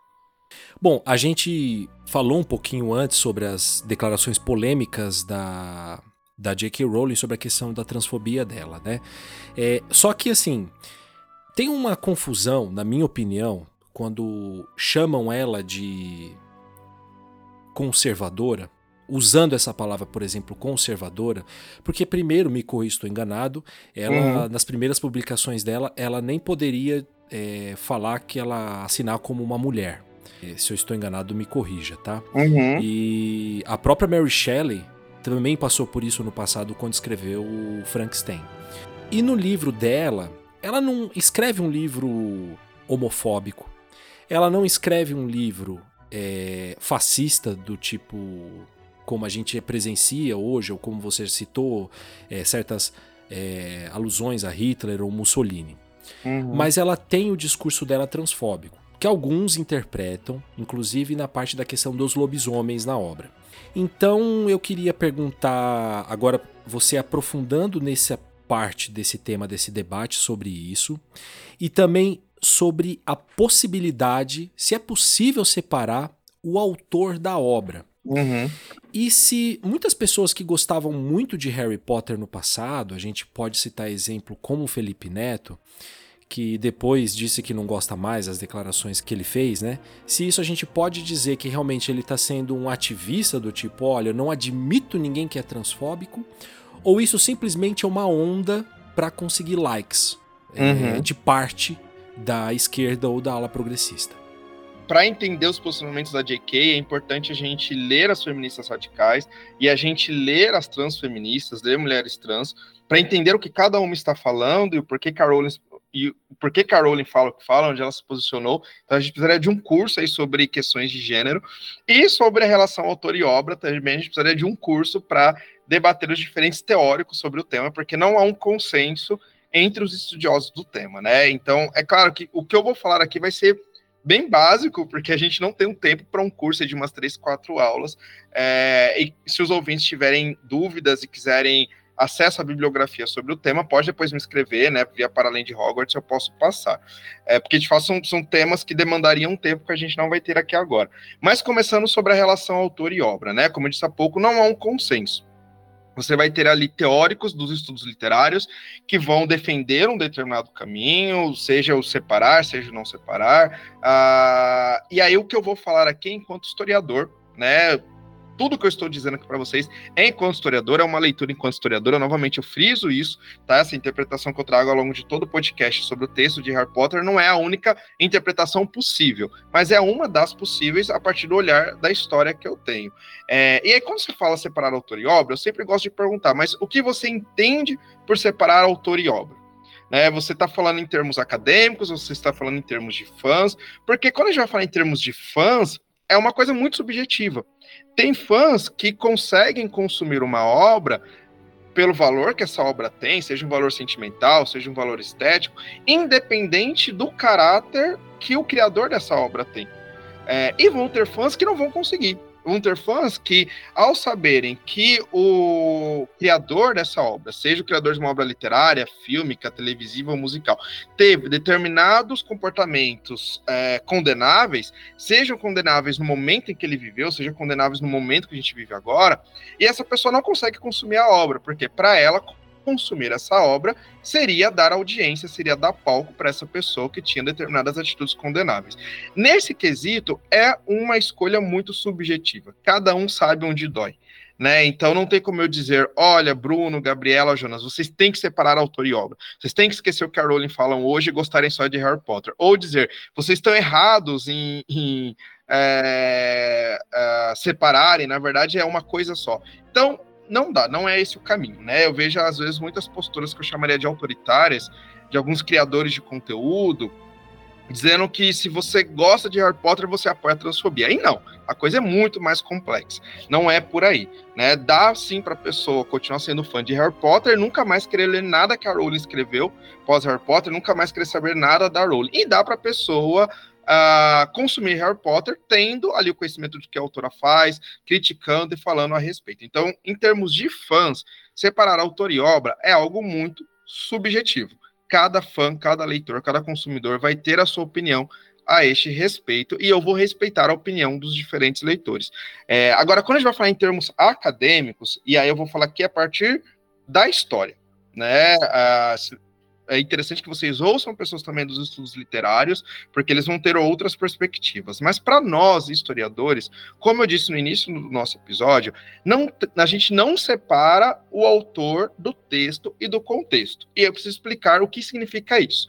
Né? Significa que ah, o texto de Harry Potter reproduz tudo que a autora J.K. Rowling pensa? Não, não significa isso.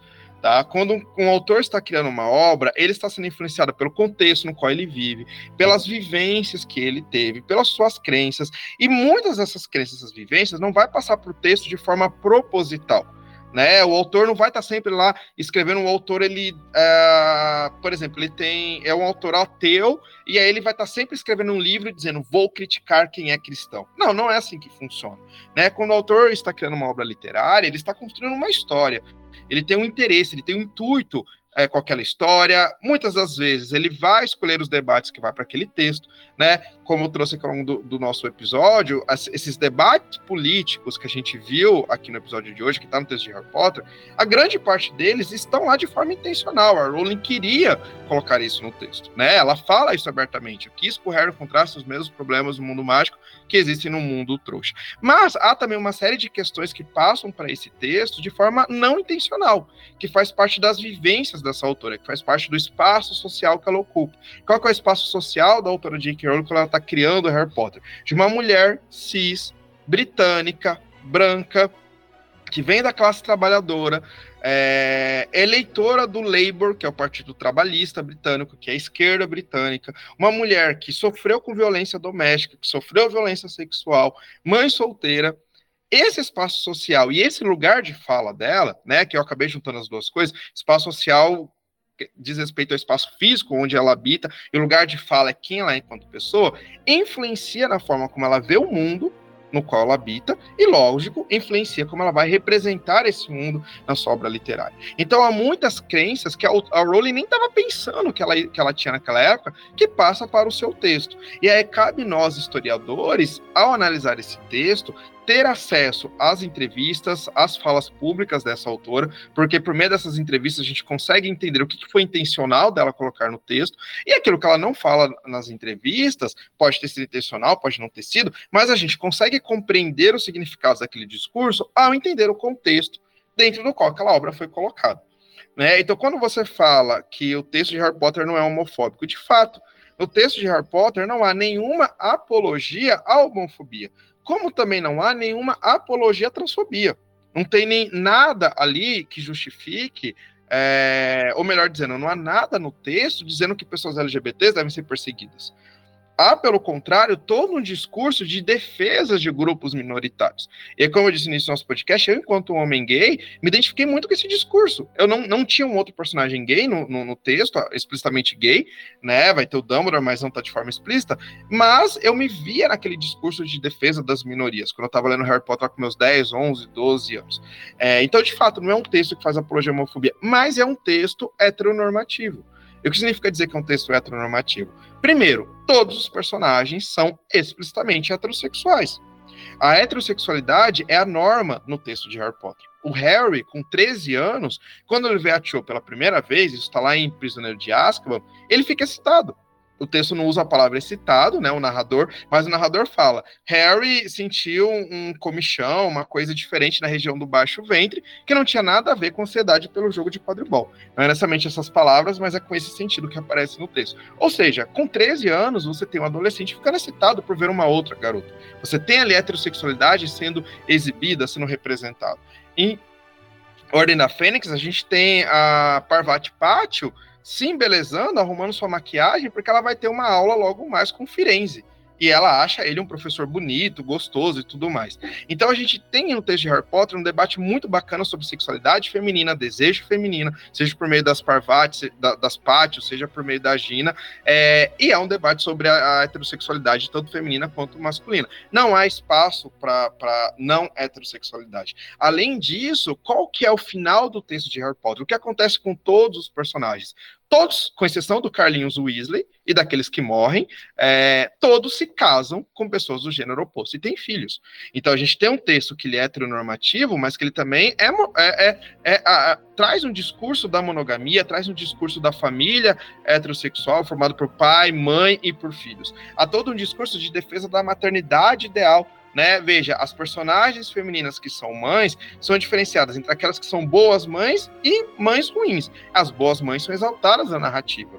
É, Molly Weasley, Lila Lilia Evans, que vai se tornar Lilia Potter, enquanto que aquelas mães que abdicam da maternidade, ou que não tem nada de maternal, são personagens que são vilanizadas. A mãe do Voldemort, né, a Mero Pigault, que vai escolher morrer ao invés de ficar com seu filho. E lá no Enigma do Príncipe, o Dumbledore coloca isso é, para o Harry, e a narrativa leva nós a entender que, olha, se a Merope tivesse ficado com seu filho, se ela tivesse sido maternal, como a Lilian foi, o Voldemort não seria o que ele era. Então tem todo um discurso no texto que é Uh, em prol da maternidade ideal, que faz parte do discurso burguês criado ali no século XVIII, início do século XIX, há toda uma defesa da heteronormatividade e da monogamia. Harry Potter é exceção no momento que ele está sendo publicado? Não, ele é a regra. Você não vai, vai ser muito difícil encontrar textos do gênero da fantasia, da categoria jovem adulto, sendo publicados no final dos anos 90, início dos anos 2000, que não tragam esses discursos. Então, isso é importante a gente destacar. Né? E aí alguém pode falar, ah, isso faz da Rowling conservador ou não? Depende do seu ponto de vista. Né? A Rowling, é, e desde a sua adolescência, como seus pais, ela era afiliada ao Partido Trabalhista. Então ela se considerava e ainda se considera como uma mulher de esquerda. Claro que ser de esquerda no Reino Unido não é a mesma coisa que de esquerda no Brasil. A gente precisa entender que lá a, a, tem mais, tem uh, dois principais partidos no Reino Unido, que são os Tories, que é o Partido Conservador, e o Labour, que é o Partido Trabalhista. Tory é a direita, o Labour representa a esquerda. Há alguns outros partidos menores, mas esses dois são os principais, são os que geralmente estão ali uh, revezando no governo Uh, no, no, governo né, do, do, do Reino Unido. É, e o Labour, que é esse partido trabalhista, ele engloba desde equivalentes que nós temos ao PSDB até equivalentes ao PSTU. Então há uma gama muito grande. Dentro dessa gama enorme que está dentro do Labour, a Rowling, desde o início dos anos 2000, uh, dialoga publicamente com a ala mais à direita dentro desse partido. Né, ela dialoga com a ala ali do Tony Blair, que apoiou a, as invasões do Afeganistão e do Iraque, junto com George Bush. Ela apoia ali o, o Gordon Brown também, que é dessa ala mais é, direita dentro da esquerda britânica. E ela faz muitas críticas à ala mais à esquerda. Né? Entre 2015 e 2019, o líder do Partido Trabalhista foi Jeremy Corbyn, que seria alguém equivalente ao Boulos aqui no Brasil. Né? E a Rowling fazia críticas abertas a esse, a esse líder do Partido Trabalhista, tanto no seu Twitter quanto nos textos de Common Strike. No texto de Common Strike, por meio de alegorias, no Twitter de forma aberta. Então é interessante a gente entender esse posicionamento político da autora que não surgiu hoje. Né? Ela é ligada à esquerda, mas é uma esquerda mais liberal eu diria, né? Se ela fosse brasileira, seria mais uma eleitora do PSDB, por exemplo.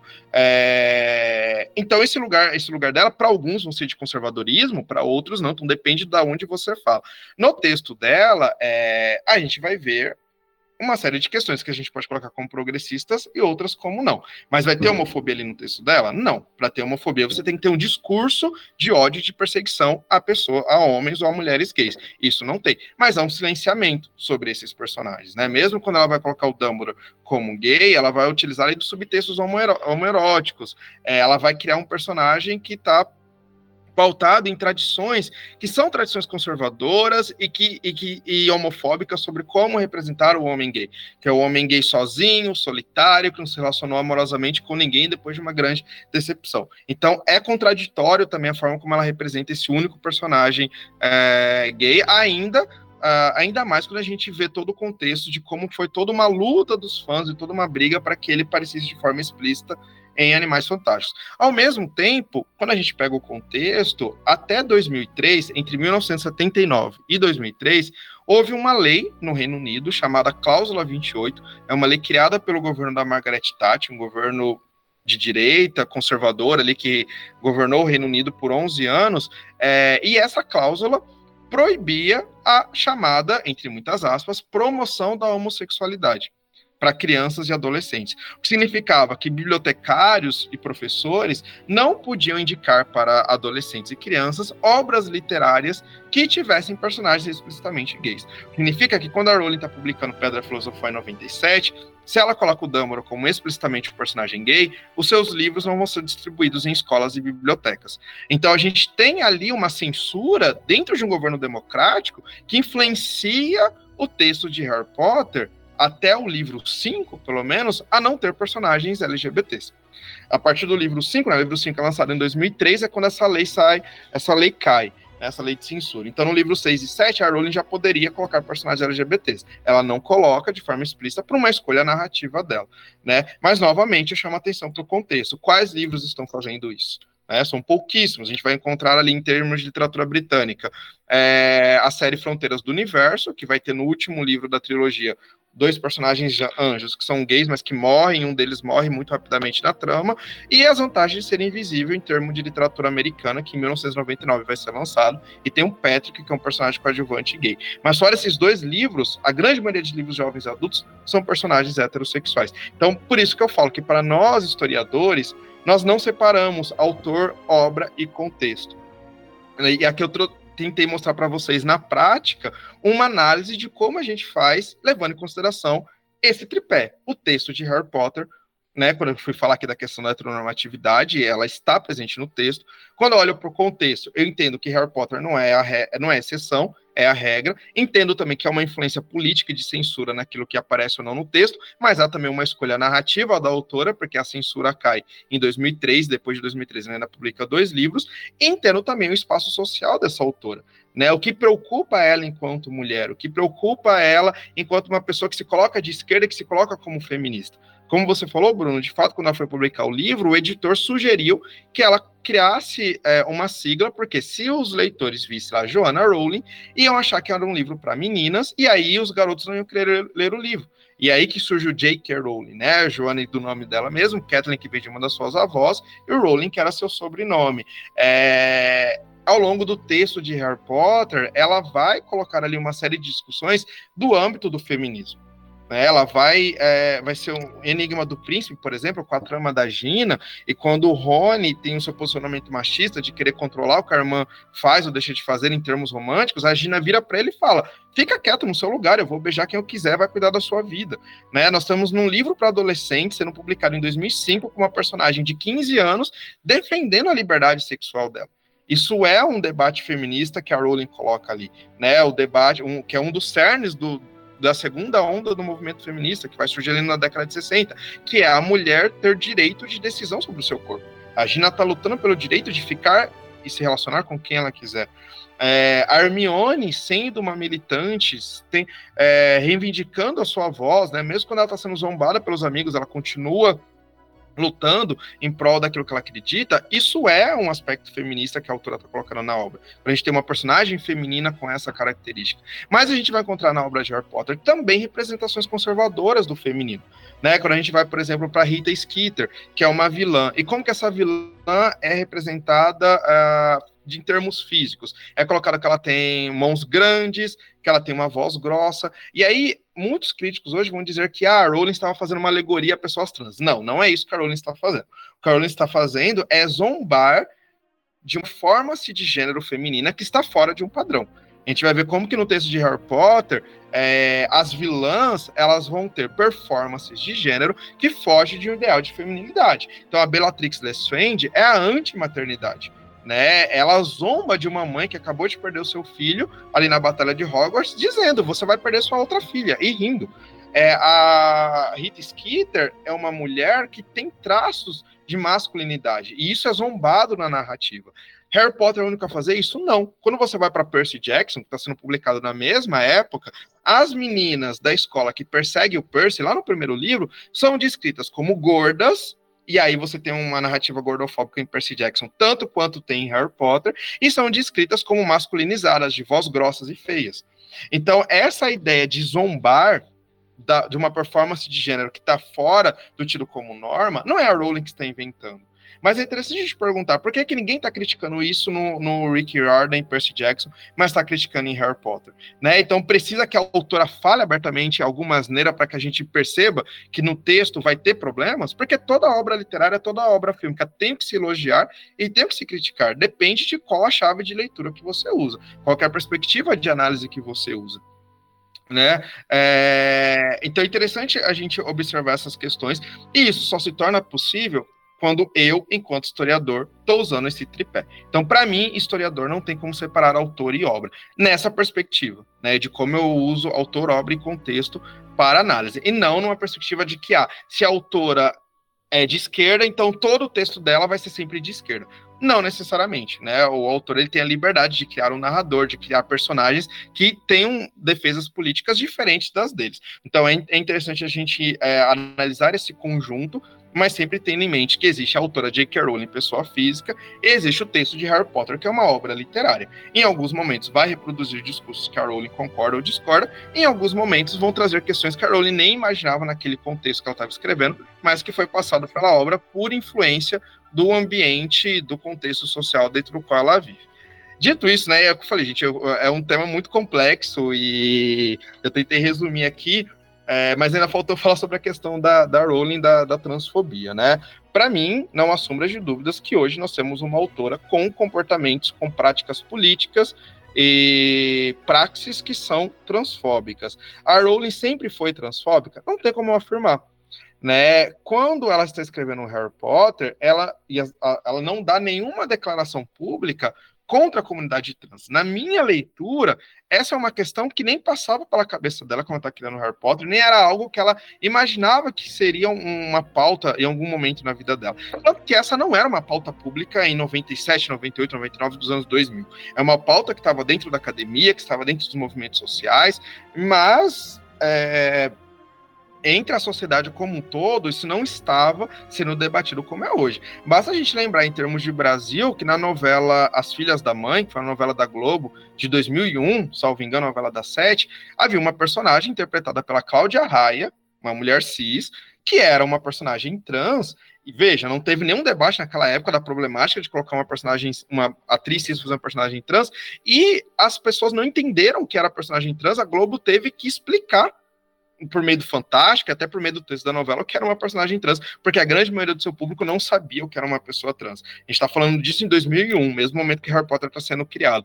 Por isso que, para mim, o contexto é muito importante. Né? Então, é anacrônico eu querer dizer que o que a Rowling pensa hoje, ela já pensava em 2001, 2002, 2003.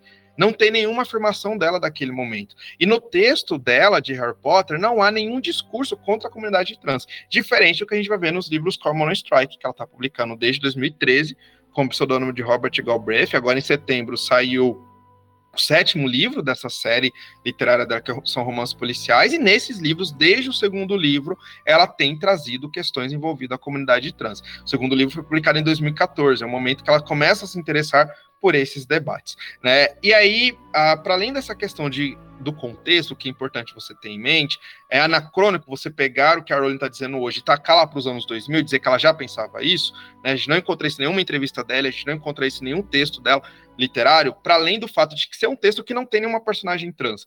E aí, de fato, não há nenhum outro texto literário jovem adulto da época que tenha protagonismo trans. Isso não existe né, o debate por representatividade, a busca por literatura jovem adulto com personagens queers como protagonista é dos anos 2010, é pós 2013, 2014. No momento que ela está escrevendo Harry Potter, esse é um debate que está na academia, esse é um debate que está nos grupos de militância, não está no mainstream, não é uma preocupação do mercado editorial como é hoje. Então a gente tem que entender esse contexto. E aí uma outra questão da gente pensar é que a Rowling não acordou num belo dia e decidiu vou falar contra a comunidade trans. É, e novamente vai a questão do contexto. Desde 2016, 2017, a pauta da comunidade trans tem sido uma pauta política no Reino Unido. Quando a Rowling começa a falar da comunidade trans, ela está falando em diálogo não só com as feministas radicais e, sobretudo, as feministas radicais trans excludentes, né, que é uma ala dentro do feminismo radical que a gente vai chamar de TERFs, os, os, nós, críticos a essa ala, a chama de TERF, mas elas mesmas se autodenominam críticas de gênero, se denominam como feministas, que são críticas aos estudos e às teorias de gênero. Elas não vão falar em teorias, vão falar em ideologias de gênero. Né? A Rowling está dialogando filosoficamente, teoricamente, com esse grupo, mas o que começa a o que impulsiona ela tem interesse, ela diz que foi uh, em pesquisas que ela fez para os livros dela de Common Strike, mas é também o contexto político do Reino Unido. Em 2004, salvo engano, 2002, 2004, não lembro agora exatamente a data, mas acho que foi 2004, é, foi estabelecida uma lei de reconhecimento de gênero no Reino Unido. É uma lei que está em vigor ainda hoje nos quatro países que formam o Reino Unido, ou seja, Inglaterra, País de Gales, Escócia e Irlanda do Norte. Essa lei de reconhecimento de gênero uh, autorizava que pessoas trans pudessem fazer a transição, uh, tanto uh, por meio de hormônios, de cirurgia, com, como social. Né? E quando a gente está falando de transição social, a gente está falando em mudanças de documentação. Mas as mudanças de documentação, de acordo com essa lei, só pode acontecer depois de dois anos que a pessoa esteja vivendo no seu gênero com qual ela se identifica. Diferente do Brasil. O Brasil não coloca um limite, né? Se eu hoje, Vitor, me entendo como uma, como uma mulher trans, eu tenho direito de ir amanhã nos cartórios e reivindicar a mudança dos meus documentos. No Reino Unido, ainda hoje eu teria que viver por dois anos no gênero feminino para depois ter acesso a essa documentação. É, a transição hormonal só pode ser feita no Reino Unido a partir dos 18 anos. E ainda toda uma discussão se pessoas trans podem, ao serem presas, e quais tipos de presídio elas vão ficar. E aí o que acontece? Desde 2017, 2018, a Escócia que é o país onde a Rowling vive desde 1993. Ela é inglesa, mas ela mora na Escócia.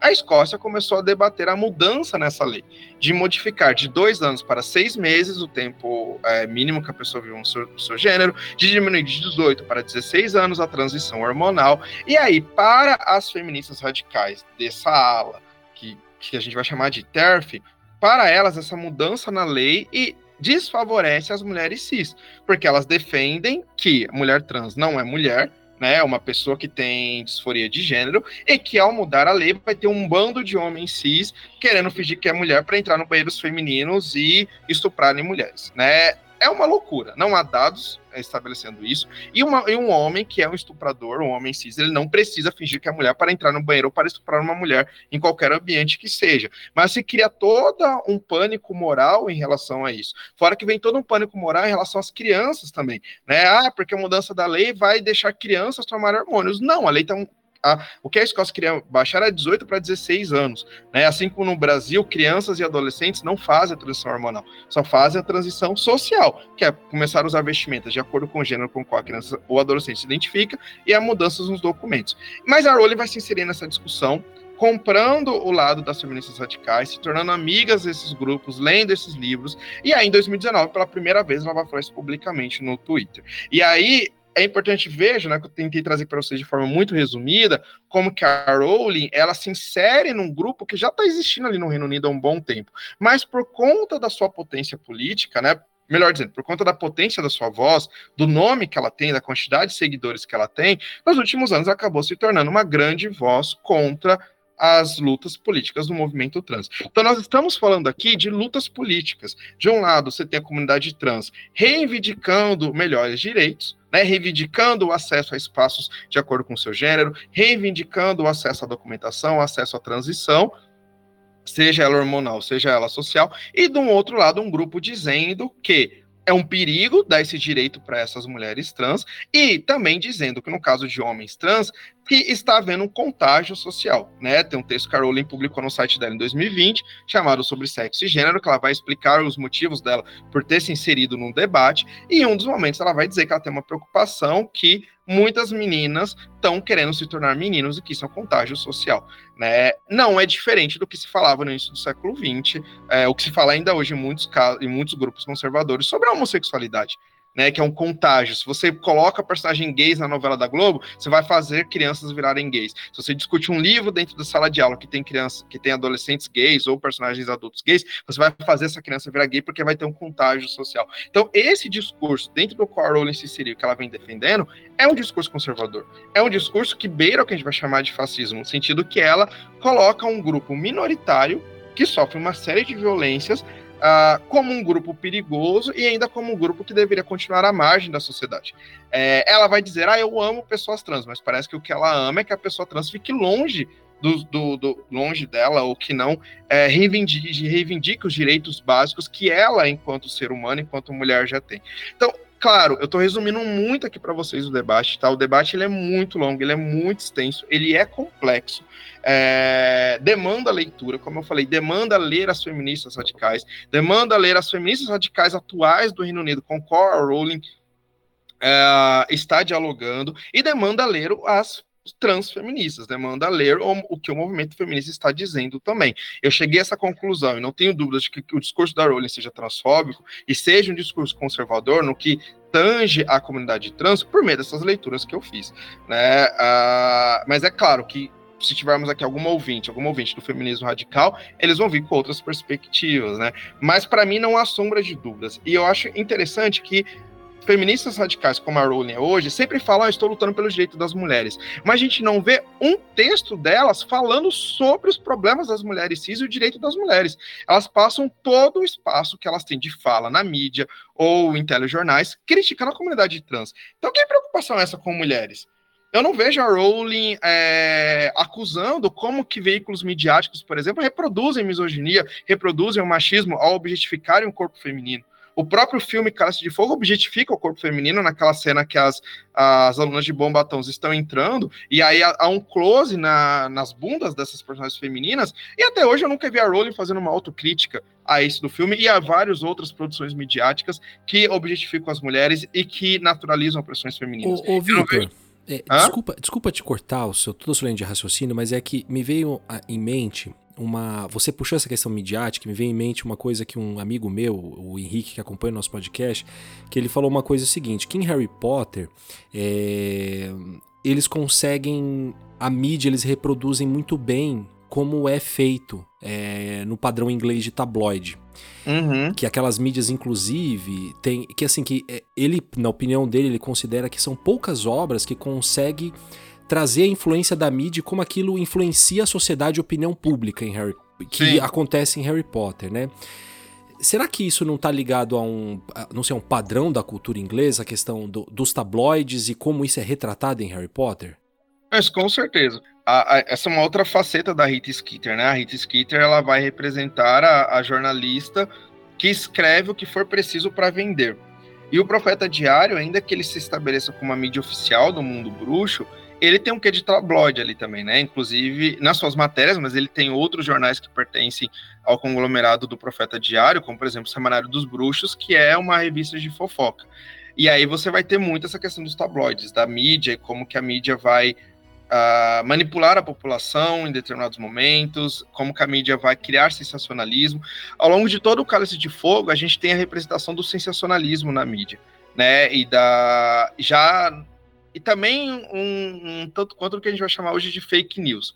É, mas são fake news, um cálice de fogo, que são representados muito mais tendo como objetivo a venda dos jornais, né, a entregar para a população aquilo que a população fica ansiosa para saber mais e comprar mais. Já em Ordem da Fênix, por conta de todo o contexto ditatorial, a gente vai ter interferência do Ministério da Magia e a propagação de fake news com interesses políticos, que é uh, manchar a imagem do Dumbledore, a imagem do Harry, daqueles que estão ali com eles. Então, sim, em Harry Potter a gente vai ter essa crítica à mídia é, e, sobretudo, a Rowling está olhando para a mídia britânica ali, né? Ela mesma como vítima muitas das vezes ali no início dos anos 2000 desses tabloides, ela vai representá-los, representar essa prática e vai usar a figura da Rita Skeeter como essa jornalista que vai personificar o jornalismo sensacionalista e o jornalismo fake news. Então, claro, a, a Rowling, enquanto autora, ela tem uma crítica da mídia muito, muito interessante que ela passa para Harry Potter. Mas, no que tange questões do feminismo, no que tange questões de direitos das mulheres, ela não tem feito isso né? E ela vai bater lá na comunidade trans. Então são escolhas, são escolhas de quais temas você quer retratar, quais temas você quer discutir publicamente, é, quais temas você quer levar para sua obra literária. Todo autor também faz suas escolhas, mas o que eu acho interessante a gente observar é, já para concluir esse tema que eu acabei falando muito aqui, né, é a gente é, ver o, que, qual que é o verdadeiro inimigo das mulheres. De fato, são as comunidades trans que estão querendo acesso a direitos básicos, que nós quatro aqui já temos, enquanto pessoas cis, ou são ou é o machismo, ou é o patriarcalismo, ou são homens cis que estão oprimindo mulheres, estão estuprando mulheres, sejam elas cis ou trans. Quem é o verdadeiro inimigo? Contra quem o feminismo de fato deveria lutar? Acho que essa é uma pergunta que fica para nós e para os ouvintes refletirem é, como primeiro passo para entender o que é esse debate. Mas o que eu queria mesmo frisar é como não é um debate simples, não é um debate fácil de ser entendido, demanda leitura, demanda conhecimento, e é claro que vão ter sempre muitas pessoas que vão se aproveitar dessa querela entre fãs e Rowling, do cancelamento da Rowling, que eu nem concordo que ela foi cancelada, né? Eu, concordo que ela teve uma espécie de lixamento no Twitter, mas cancelamento não. Ela continua sendo a autora mais vendida no Brasil, no Reino Unido. Ela acabou de assinar o um contrato com a Warner para fazer uma série de Harry Potter de 10 temporadas.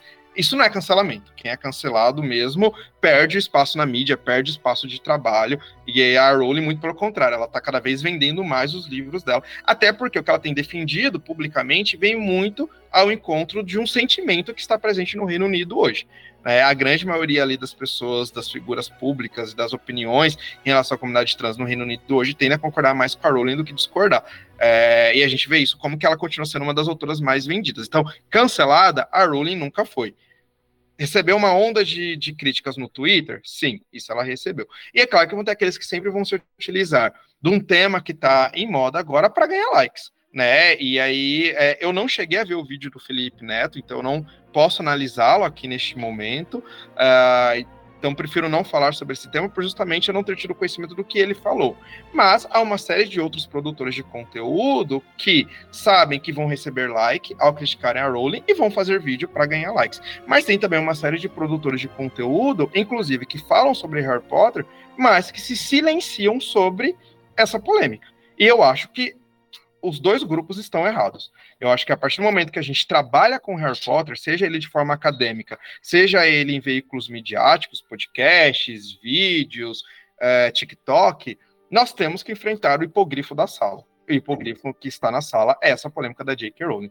É, nós que trabalhamos com mídia, nós temos um papel educacional muito grande. Mesmo que a gente não acredite nisso, mesmo que a gente não, não ache que a gente tem, faça um trabalho educacional, mas nós fazemos. A pessoa que está ouvindo um podcast aqui, ela está aprendendo com a gente.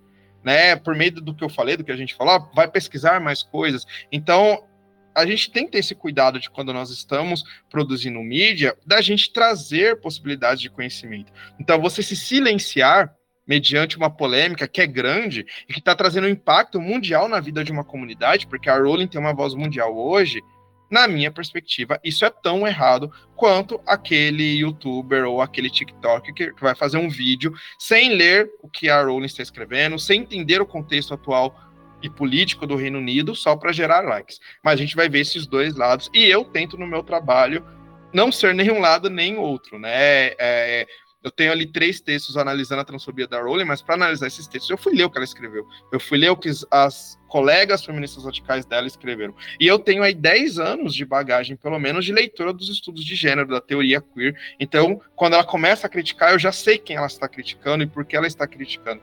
É, e aí eu tento, enquanto divulgador científico, sempre trazer. Claro, não vou trazer todos os debates acadêmicos, porque aí eu espantaria o meu público, mas trazer de forma mais didática, mais resumida para esse público, porque eu não acho que meus seguidores têm que ler o meu texto e concordar com o que eu falei, concordar com a minha análise, mas os meus seguidores têm que conhecer.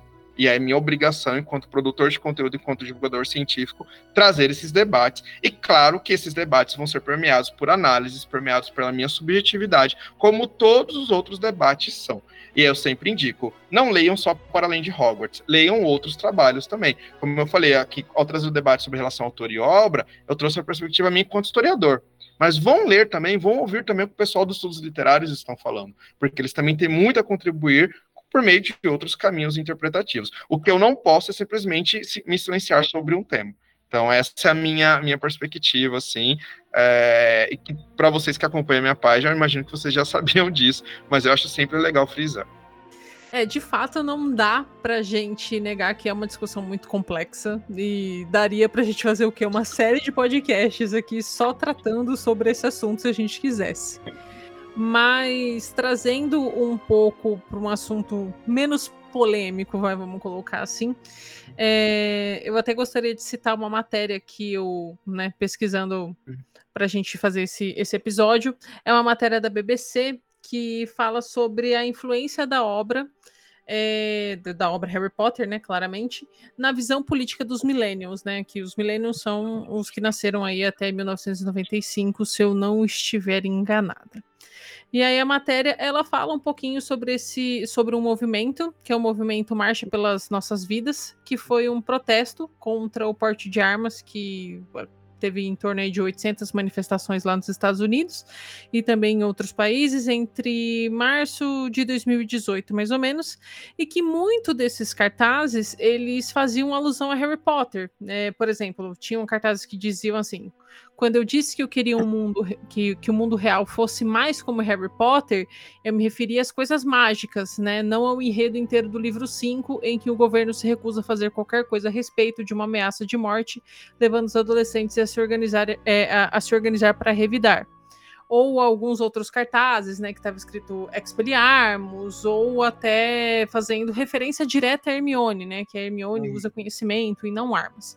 O ponto que eu quero chegar aqui é, é, até o que a gente comentou um pouquinho mais cedo, né? Muitas pessoas se negam a acreditar que tudo é político, né?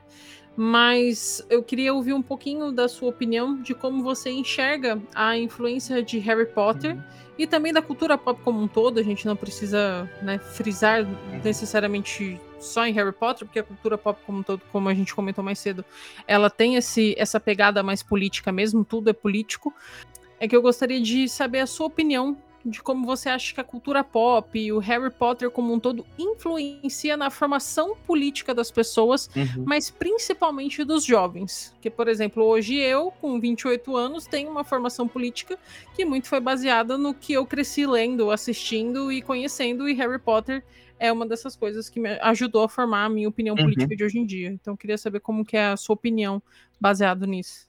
Sim.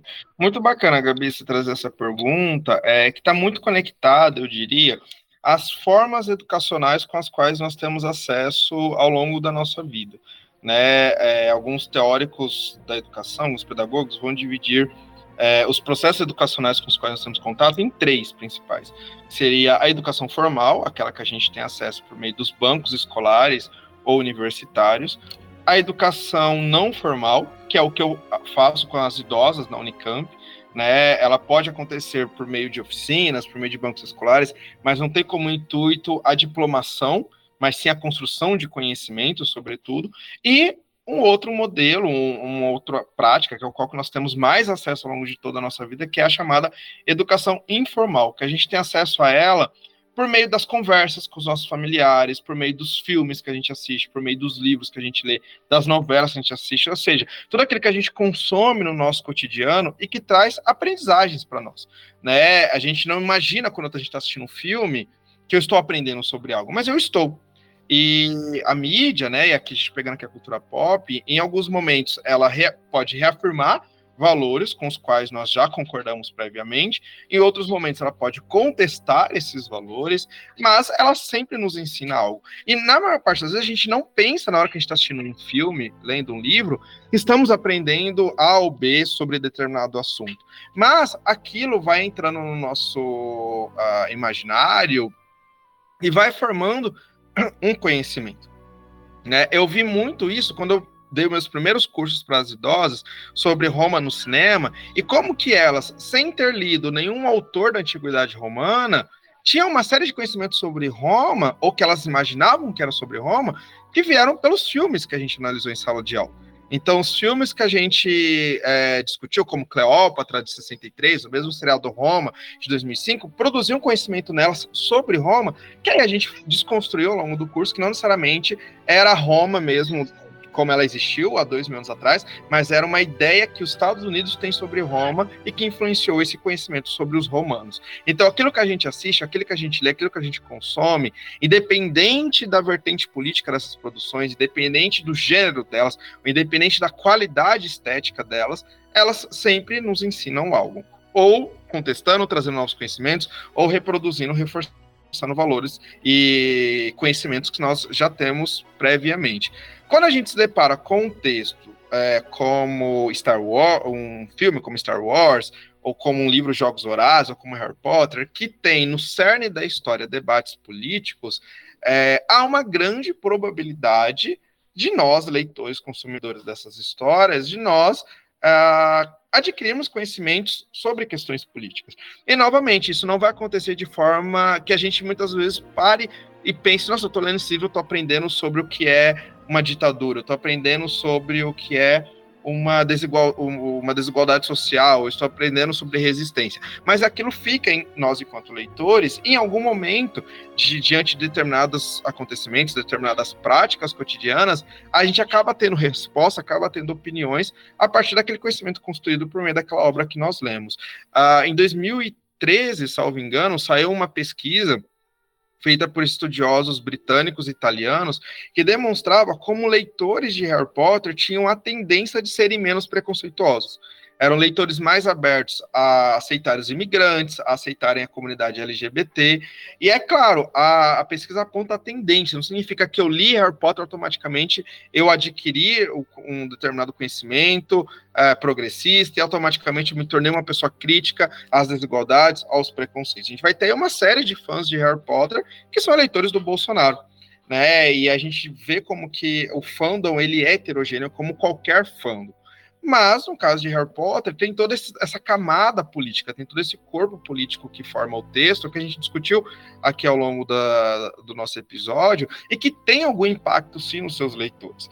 Não é à toa que, quando uh, o Donald Trump vai ser eleito nos Estados Unidos, uma série de leitores vão reivindicar Harry Potter, vão ler o Donald Trump como Voldemort pra, e vão criticá-lo usando Harry Potter. Não é à toa que, em 2018, tem a, a, a, essa marcha que a Gabriela traz pra gente, né, aconteceu nos Estados Unidos, mas também em outubro de 2018, tem as passeatas do Ele Não, contrário às eleições do Bolsonaro, e que tem fãs de Harry Potter lev levantando falas da Hermione, levantando cartazes mencionando Harry Potter, reivindicando, né, a não eleição do Bolsonaro a partir do texto de Harry Potter. Então esses leitores, eles perceberam algo que está no texto. Claro que toda leitura, ela é subjetiva, né? Mas a subjetividade ela também vai partir de algo concreto que está no texto. Então tem leitores que não vão perceber essa crítica ao autoritarismo em Harry Potter e tem leitores que vão perceber. Mas para perceber, isso tem que estar lá no texto de alguma forma. É, a gente vai ver que isso não acontece só em países ocidentais, é, em países do Oriente também. Em 2020, na Tailândia, houve uma série de protestos contra a, a monarquia uh, tailandesa contra o governo civil ali daquele momento, e vale a pena lembrar que na Tailândia é, é crime de lesa majestade falar contra o rei ou usar a imagem do rei em algum protesto, e aí o subterfúgio que esses ativistas é, encontraram foi colocar a imagem do Voldemort no cartaz e falar aquele que não deve ser nomeado, fazendo referência ao rei. Então a gente vê que para essas pessoas chegarem num movimento de resistência e usarem Harry Potter é porque houve uma leitura específica ali do texto, né? Mas houve um entendimento de algo que está no texto também. Então, isso também veio ao encontro dessa matéria que a Gabi traz, que saiu na BBC, acho que foi em 2018, né? Se não me engano, que saiu essa matéria, 2018 ou 2017, em que fala como que Harry Potter influenciou é, leituras políticas dos milênios. Mas eu não diria que só Harry Potter. A gente vê a geração anterior, Star Wars influenciou muito. E claro que Star Wars tem coisas a serem criticadas, coisas a serem elogiadas, como qualquer obra. É, Jogos Vorazes influenciou muito a geração Z. Né, que vai ser lançada ali a partir de 2008. E hoje a gente vê como tem uma série de obras, é com o próprio Heartstopper, que está influenciando uma série de novas gerações. Então a cultura pop, ela tem esse potencial, né? E por isso que eu nem gosto de usar o termo é, cultura de massa, porque já vem aí toda uma carga negativa, como se aquilo que é popular, aquilo que vende, aquilo que está conectado ao capitalismo, necessariamente traz um discurso reacionário, um discurso conservador e é ruim. E não necessariamente. Né? Há muita coisa boa sendo produzida no âmbito da cultura pop. Mas nenhuma obra, seja ela literária, fílmica, televisiva, musical, teatral, é uma coisa só tudo depende do olhar que eu tenho para aquela obra. Enquanto leitor, tudo depende da minha subjetividade, tudo depende das vivências que eu tenho enquanto leitor. É diferente ler Harry Potter em 2010 e ler Harry Potter em 2018, com a ascensão do bolsonarismo. A gente vai ter uma outra leitura, a gente está com uma outra vivência, né? E aí, em termos de pesquisa, tudo depende dos conceitos que eu utilizo, das chaves de leituras que eu utilizo. Então, toda obra é passível de crítica, toda obra é passível de elogio. Depende do tema, depende das chaves de leitura que eu estou utilizando para analisá-la. O que não dá é para a gente criar os binarismos, né? Ah, Harry Potter é fantástico e quem falar mal não entende Harry Potter, ou do outro lado, Harry Potter é um lixo e quem fala bem não entende de literatura, não sabe nada. Não, não, os extremos sempre são ruins. Tem coisas a serem elogiadas, coisas a serem criticadas, tem pontos positivos, pontos negativos, e eu diria que entre os pontos positivos está, assim, toda essa camada, toda essa discussão política que influencia leitores, né, e visões de leitores, que vão não ficar só no âmbito do fandom, vai inclusive para a praxis política que é participar de passeatas, né, usando ali Harry Potter. Claro que nos últimos anos tem sido menos comum por conta de toda a celeuma envolvendo a autora J.K. Rowling, mas ainda assim, né, em 2022 nas eleições, nós temos ali fãs comparando Bolsonaro com Voldemort e usando Harry Potter para debater a realidade brasileira. Então, ainda que talvez em menor proporção do que aconteceu em 2018, 2016, isso ainda acontece entre parte do fandom. Bom, gente, estão gritando aqui no meu ouvido o tempo tá acabando, infelizmente. Agora vocês fazem um A. Ah. Ah. ah. Bruno Tesourão de tempo. Bruno Tesourão de tempo. E, gente, é hora dos recadinhos finais. Vou começar com Gabi. Bom, primeiro eu queria agradecer de novo o convite de vocês terem me chamado para participar aqui do time do Comunas. De novo, não tô sendo paga para falar o que eu vou falar agora, mas eu sempre gostei muito do Comunas desde que, desde que eu fui chamada para participar uma vez aqui para falar um pouco sobre a vertente das personagens femininas. E eu tô muito feliz de estar tá compondo esse time agora e fazendo a minha estreia com um tema que eu amo de paixão, que é Harry Potter, e conhecendo um pouco mais de perto o trabalho do Victor, que eu achei simplesmente sensacional. Então, não poderia estar mais feliz e honrada de estar aqui nesse episódio hoje. Então, muito obrigada. E sigam Comunas, por favor, nas redes sociais, sigam o Victor, e, e sigam todo mundo e vamos levar essa palavra mais longe, por favor. Eu queria dizer que você deu bastante segurança pra gente também participar disso, Gabi. Foi um alicerce bom aí. É, Vitor, é, a gente já falou, né? Você já falou das é, um pouco do projeto do, do para além de Hogwarts, mas deixa é, suas redes sociais, pessoais, que você quiser, tudo mais. Beleza. Bom, primeiramente quero agradecer você, Bruno, e a Gabriela e o Jonas pelo convite para estar aqui com vocês. Eu gosto muito do conteúdo que vocês produzem.